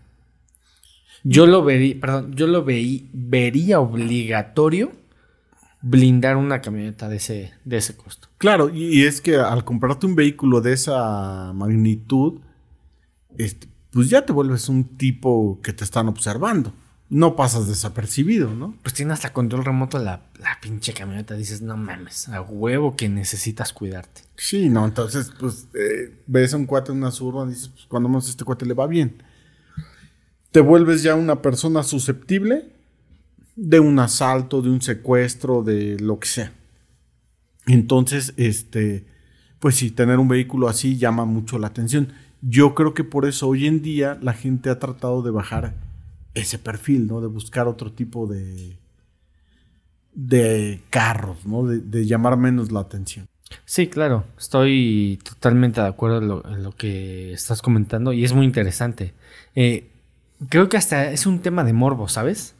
Eh, porque no muchos eh, conocen qué hay detrás del blindaje y ahora que te estamos escuchando pues ya tenemos como una idea más clara. Porque si te das cuenta de alguna forma no es un tema muy hablado, pero es un tema muy importante. Claro. Y sobre todo porque hoy en día el blindaje de lo que se trata es que no se note que la unidad está blindada. Eso ¿Y eso cómo es? Porque tratas de hacerle los acabados y todo el diseño para que la persona que no conozca del blindaje no se dé cuenta que la unidad está blindada. Como por seguridad. Claro, porque entre más llames la atención, más susceptible te puedes volver a, un hecho delictivo, ¿no? Entonces, de lo que se trata es que entre menos gente sepa que estás blindada, mucho mejor. Y que entre menos gente sepa reconocer un blindaje o una unidad blindada, es mejor. Yo lo único que podría reconocer de un blindaje es cuando veo una camioneta eh, suburban o una así camioneta así que diga, ah, mira, se me hace que está blindado. Nada más. Pero si pones un Focus, este, un Mini Cooper, como dices, no podía reconocerlo, la neta. No, y fíjate que yo cuando entré a este rollo, muchas veces trataba de hilar el blindaje a cuando ves a los carros que están como en un tono opaco. Que claro, sí, sí, sí, sí. Yo decía, ah, ese carro debe estar blindado, porque tontamente, ¿no? Porque pues no conoces del tema y todo, no, y ya después te das cuenta que eso te lo vende cualquier güey y se lo puedes poner a tu carro y ya. Por 600 baros. sí, sí, sí. Entonces uno piensa tontamente, ah, es que ese güey está blindado porque trae eso en la pintura, pero no, eso no es. Entonces es, mucho más. Oye, ¿y ustedes eh, dan capacitación de manejo o, de algún tipo de seguridad para, para las personas o solamente blindan coches?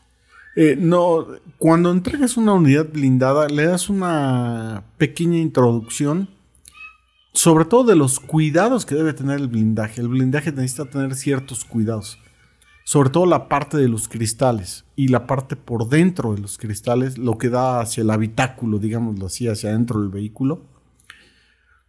Porque los cristales traen una película anti-esquirlas. Si recibes un impacto, de lo que se trata es que no bote el cristal hacia adentro. Que, lo, que lo detenga. Así es. Pero más que lo detenga, lo, lo, detiene la parte de afuera, que no bote las astillas del cristal, por llamarlo de alguna manera coloquial, adentro del vehículo. Entonces tiene que tener esa película o ese cristal necesita tener ciertos cuidados en particular. Qué interesante, ¿no? O sea, que puedas, eh, bueno, y donde estás, que te den como esos cuidados. Es muy importante. Sí, porque a veces este pasa que no, no se los decías a la gente y entonces eh, sí, e, esa película necesita ciertos cuidados. Por ejemplo, como qué, qué, cuidados. Mira, te voy a poner un ejemplo. Había un artista que blindó con nosotros, no puedo decir nombres, obviamente por tema de seguridad, pero que se pintaba las uñas todos los días eh, y ella se sentaba en el asiento trasero del copiloto, ¿no? Entonces, este, ese cristal se presentaba una delaminación, no sé si has visto como una especie de burbuja que se ve como... O sea, ese era, tenía mayor... Eh mayor resistencia a un impacto. No, lo que pasaba es que ese cristal, de repente no se te ha tocado ver en un, un, vehículo normal que se hace así como una rueda así fea. Sí, sí, le he visto. Ah, bueno, eso pasaba con un cristal blindado. Y entonces la primera vez dices, bueno, se le cambió pensando, se contaminó el proceso del blindaje del cristal, ¿no? Porque el cristal es, lleva cristal, policarbonato, cristal, policarbonato, y se hace un sándwich, por demás de una manera, es un paquete balístico. Corremos el riesgo de que en ese proceso se pueda contaminar. Entonces en inicio se pensaba que se había contaminado ese cristal, pues total se le manda a cambiar y todo el rollo. Se le cambia, meses después vuelve a presentar el mismo efecto el mismo cristal. Tú dices, ya no es normal, que dos veces. Si hubiera sido, sí, claro, si hubiera sido otro cristal, dices, todo el proceso del set estuvo contaminado. Pero resultó que fue el mismo cristal. Entonces ya le preguntas al chofer, oiga, ¿qué hacen diferente para que este cristal esté presente eso? ¿Qué es lo que va pasando?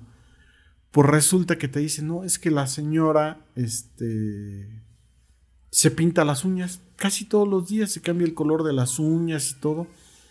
Entonces manejaba un estuche de pinturas y acetonas y ese tipo de cosas. Para pintarse las uñas. Para pintarse las uñas y despintarlas y esmaltes y todo ese tipo de cosas. Pues los gases que desprendían de, de, de lo que ella utilizaba hacía que el cristal se contaminara, se delaminara, se le llama el proceso. Ok. Entonces hubo que decir, señora, eso tiene que hacerlo fuera del vehículo por el cuidado que debe haber en esa película de protección que hay. Claro.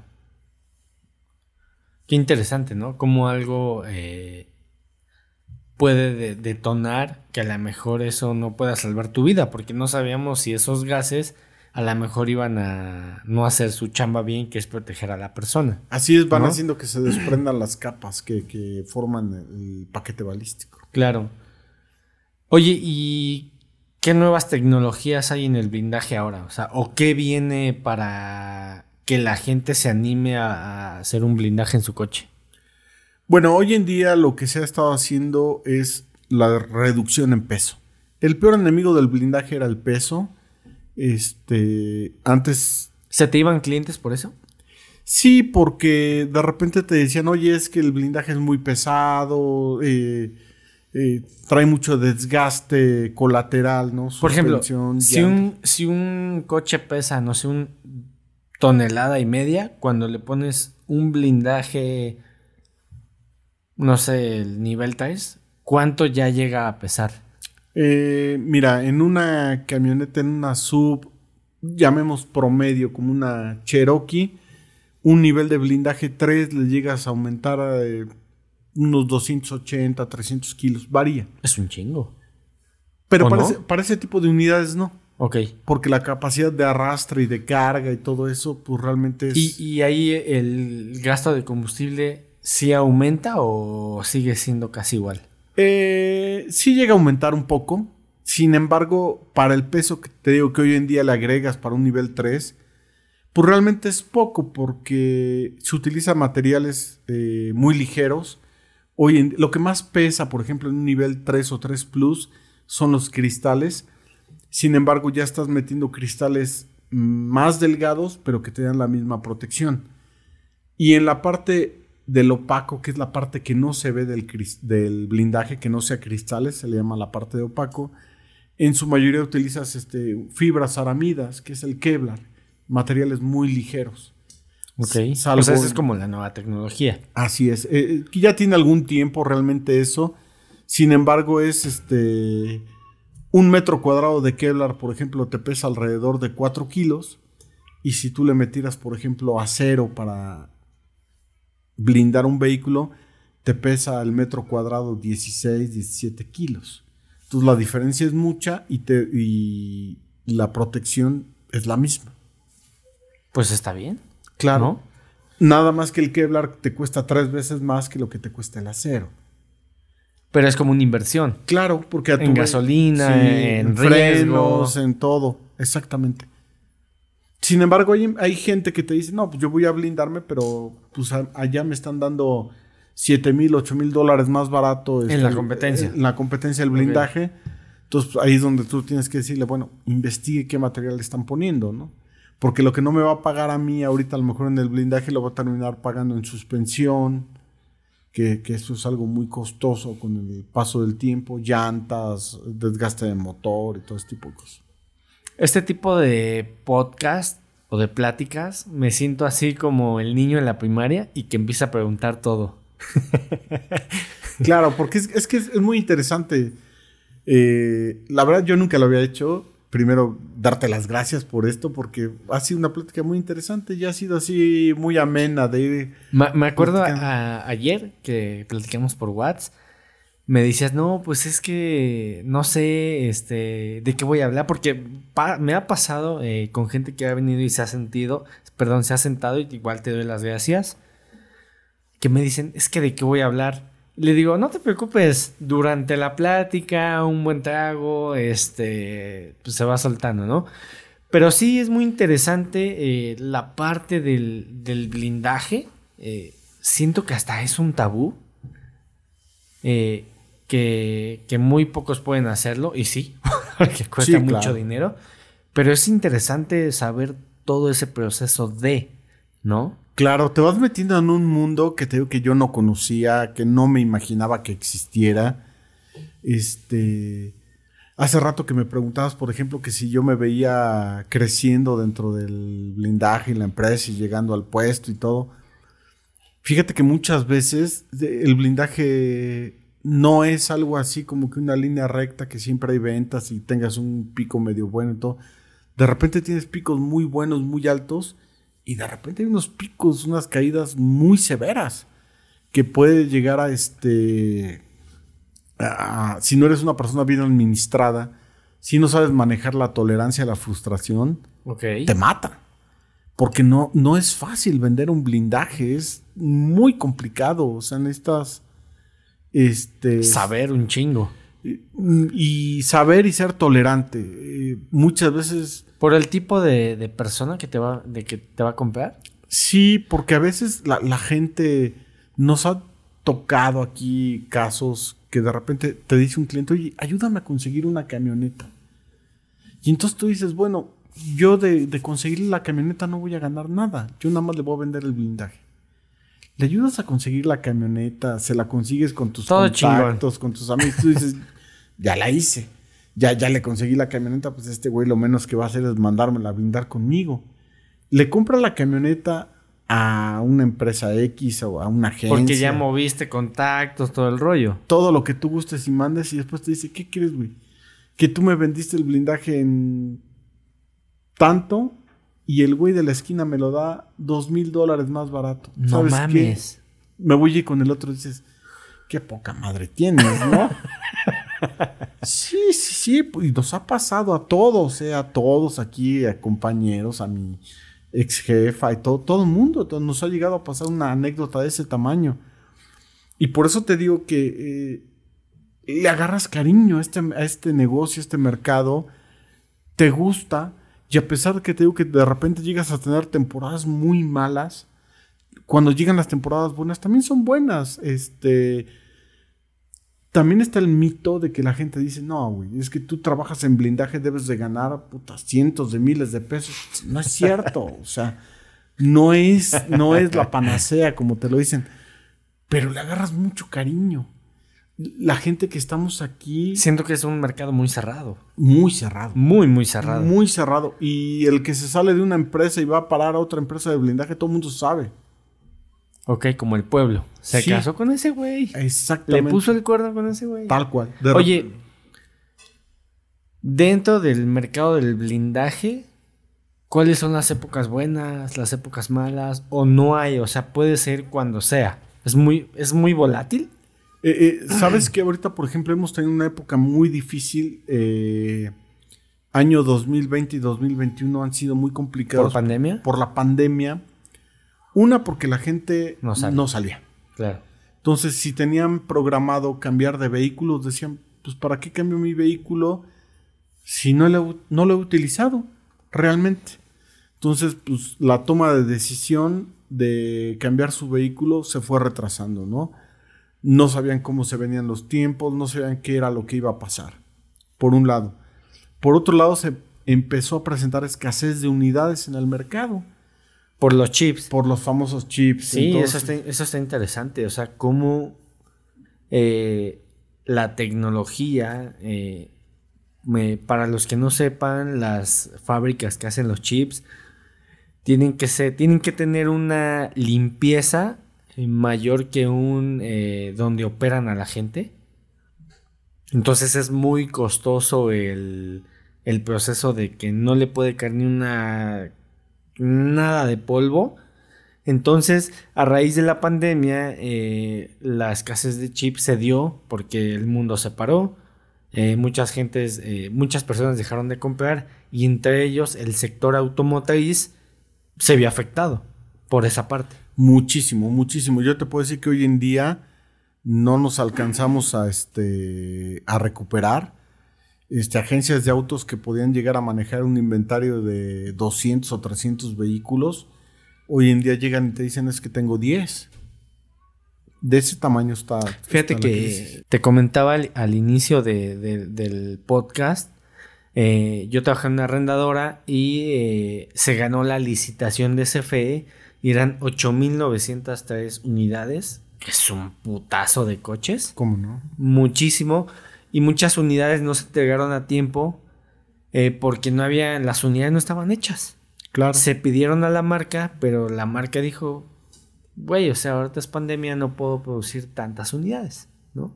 Sí, claro. Y hoy en día te digo, después de dos años que llevamos con pandemia, que nos tuvimos que encerrar, si no mal recuerdo, en el 2020, marzo, febrero, ¿Te tocó, marzo. ¿Te tocó home office?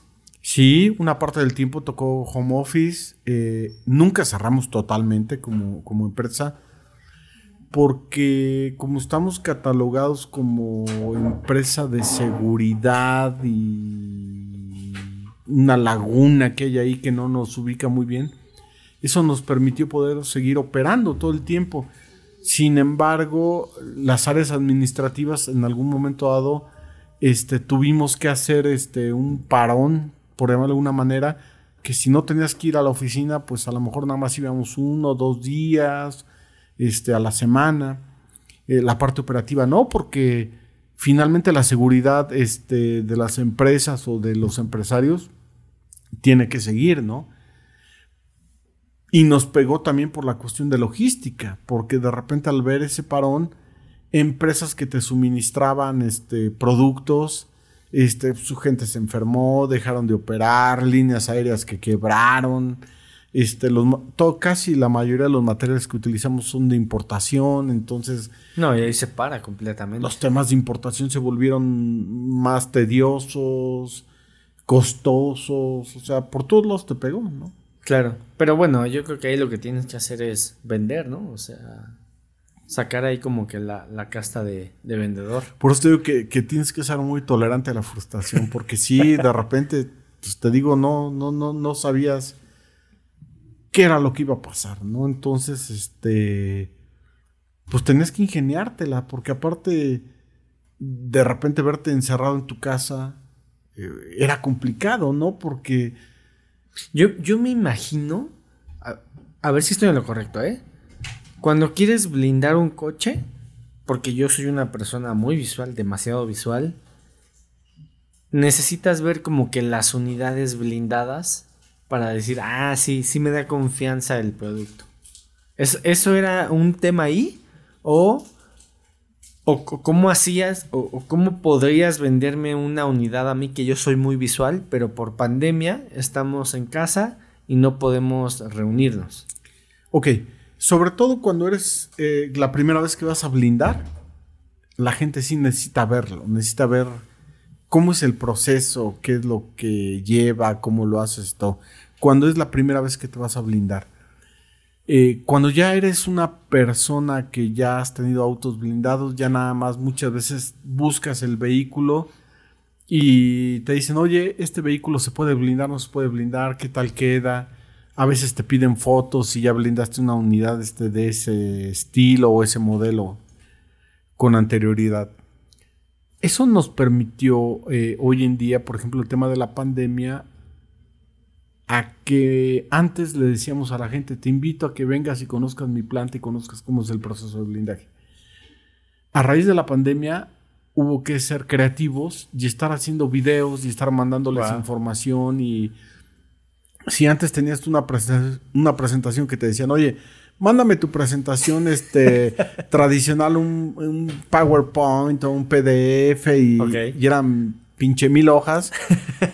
Hoy en día ya no. A la gente ya le dio hueva este, recibir papel y todo eso. Entonces, ¿tienes una presentación? Sí. ¿Y cómo la tienes? Pues tengo un video de dos minutos. Uy, qué maravilla, ¿no?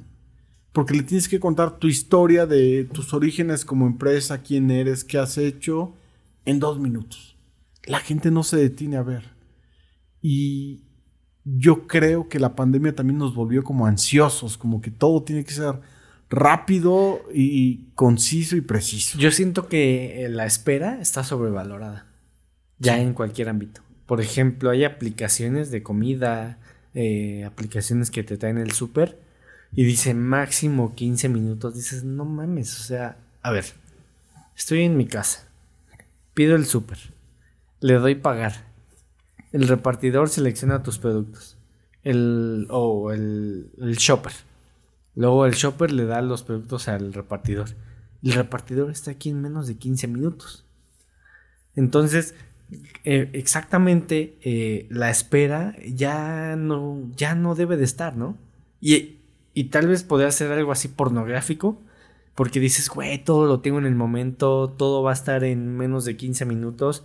Entonces, yo sí lo veo bien, porque ya todo es como más en tiempo real, no estando face to face, ¿no? Sí, claro. Estando en el de celular a celular. Pe- Pero también eso te, te obliga, este, que tienes que ser muy manejable de ciertas cosas, ¿eh? Yo lo veo con los chavitos, este, tengo sobrina de 14 años, 13, 14 años, y otra sobrina más chiquita, eh, mm, todo lo quieren muy rápido, todo, es rápido, rápido de, rápido de, Ya, en chinga, güey. porque no, yo, yo es lo que. Y, y con mis hijos me pasa que yo de repente te dicen, no, es que eres muy lento para platicarme. Güey, espérame, o sea, pues, pues, es que no, no soy como tú, no soy. te- yo los veo, por ejemplo, ustedes, a lo mejor tú lo llegas a hacer, yo no lo puedo hacer. Que estás escribiendo un mensaje y ni siquiera ves el teclado. Yo no, yo soy de, de dedazo. No soy mecanógrafo. Sí. No, pero mis hijos sí lo hacen. Entonces oye, espérame, güey. O sea, no, no, no. O sea, sí está bien que, que todo sea rápido, pero también las pausas son buenas, ¿eh? Y yo lo veo. Mis hijos, yo estoy seguro que nunca se han parado en una biblioteca, por ejemplo. Todo es ya, todo es virtual. Pues es que todo lo tienes en Es más, internet. hasta el libro lo puedes comprar en. Amazon, en Mercado Libre, que son grandes plataformas, la neta. Pues es que van a la universidad hoy en día y ya no te dicen, ya no te dicen, papá, este, cómprame un cuaderno. Y vas y te formas dos horas. Sí, no, te dicen, güey, necesito una lap. Porque ya mis clases son en línea y ya descargo libros y ya todo. Y... Pero no, o sea, de repente sí necesitas tus pausas. O sea, para mí todavía me tocó la generación de que te dejaba una tarea y tenías que ir a la biblioteca y buscar el librito y sacarlo y leerlo. Bueno, a mí también me tocó, aunque sí tenemos ahí unos diferencia de años, que ya lo mencionamos hace rato. Eh, pues sí, me tocaba ir a la, a la biblioteca y las personas que, que llevaban laptop eran como que, ay, güey, lleva su laptop. Y ahora es, no llevas Es, laptop. es el mamón del grupo, Ajá, ¿no? Y ahora no llevas laptop, no mames. Sí. ¿Qué haces aquí? Sí, sí, sí, ya, ya, ya es. Son otros tiempos, pero sí, sí, también esa parte. Yo entiendo, la tecnología te ayuda muchísimo, es muy Te buena, acerca más. te acerca más, y todo. Pero también de repente te hace ansioso. De- decía un amigo, eh, Manuel Ortiz, le mando ahí un saludo, eh, te hace más solitario, También. ¿no? Es muy interesante, o sea, cuando lo dijo, dije, no mames, o sea, sí, o sea, realmente me impactó el, el comentario, porque dije, es verdad, o sea, tú puedes pedir, a ver, puedes pedir el súper, puedes eh, comprar cualquier cosa que se te pueda ocurrir, puedes comprar hasta un coche en internet. Sí, y claro. Vienen y te lo dejan a tu casa. A un clic de diferencia. Y lo único que tienes que hacer es nada más decirle al güey, gracias por traerlo y ya, chao. ¿no? Sí, claro, claro. O sea, ya, ya, ya te hace totalmente independiente, no necesitas salir de tu casa. Te facilita muchas cosas. Pero también de repente la convivencia, las pláticas, las anécdotas, el conocer gente. Es muy interesante, Sí, claro. ¿no? Sí, sí, porque si no, te digo, yo, yo lo veo y si de repente a mis hijos les digo, ay, aguas, o sea, no, no, no, no todo puede ser tan rápido, no, no te puedes frustrar tan rápido, ¿no? Porque, eh, como tú dices, todo está a un clic y todo lo encuentras tan rápido que a veces, híjole, necesitas buscarle más, necesitas, no sé, eh, el no haber tenido esas cosas, como que yo siento que a veces te hace como más perseverante, ¿no? Que tengas que, que buscarle, que no es malo, ¿eh? No estoy diciendo que la tecnología sea mala. No, al contrario. Yo creo que tu generación fue la última en donde la que sigue ya recibió toda esta parte de la tecnología y a lo mejor, eh, como dices, eh, pues te puede eh, sorprender, ¿no? Es que a mí me sorprendía desde el control remoto, déjame te digo. pues. Ok. Porque yo era el control remoto de mi papá, güey. Que, a ver, cámbiala aquí, güey. Sí, sí, de- que tú estabas abajo y te gritaba tu papá, oye, ven, güey. Ya llegas, ¿qué pasó, papá? Cámbiale al canal 5. No, me chingas. no mames, papá. Sí, pero es que yo, yo todavía me tocó teles blanco y negro, güey. O sea, y cambiarle los canales de perilla y nomás había los canales tradicionales, ¿no? No tenías televisión por cable.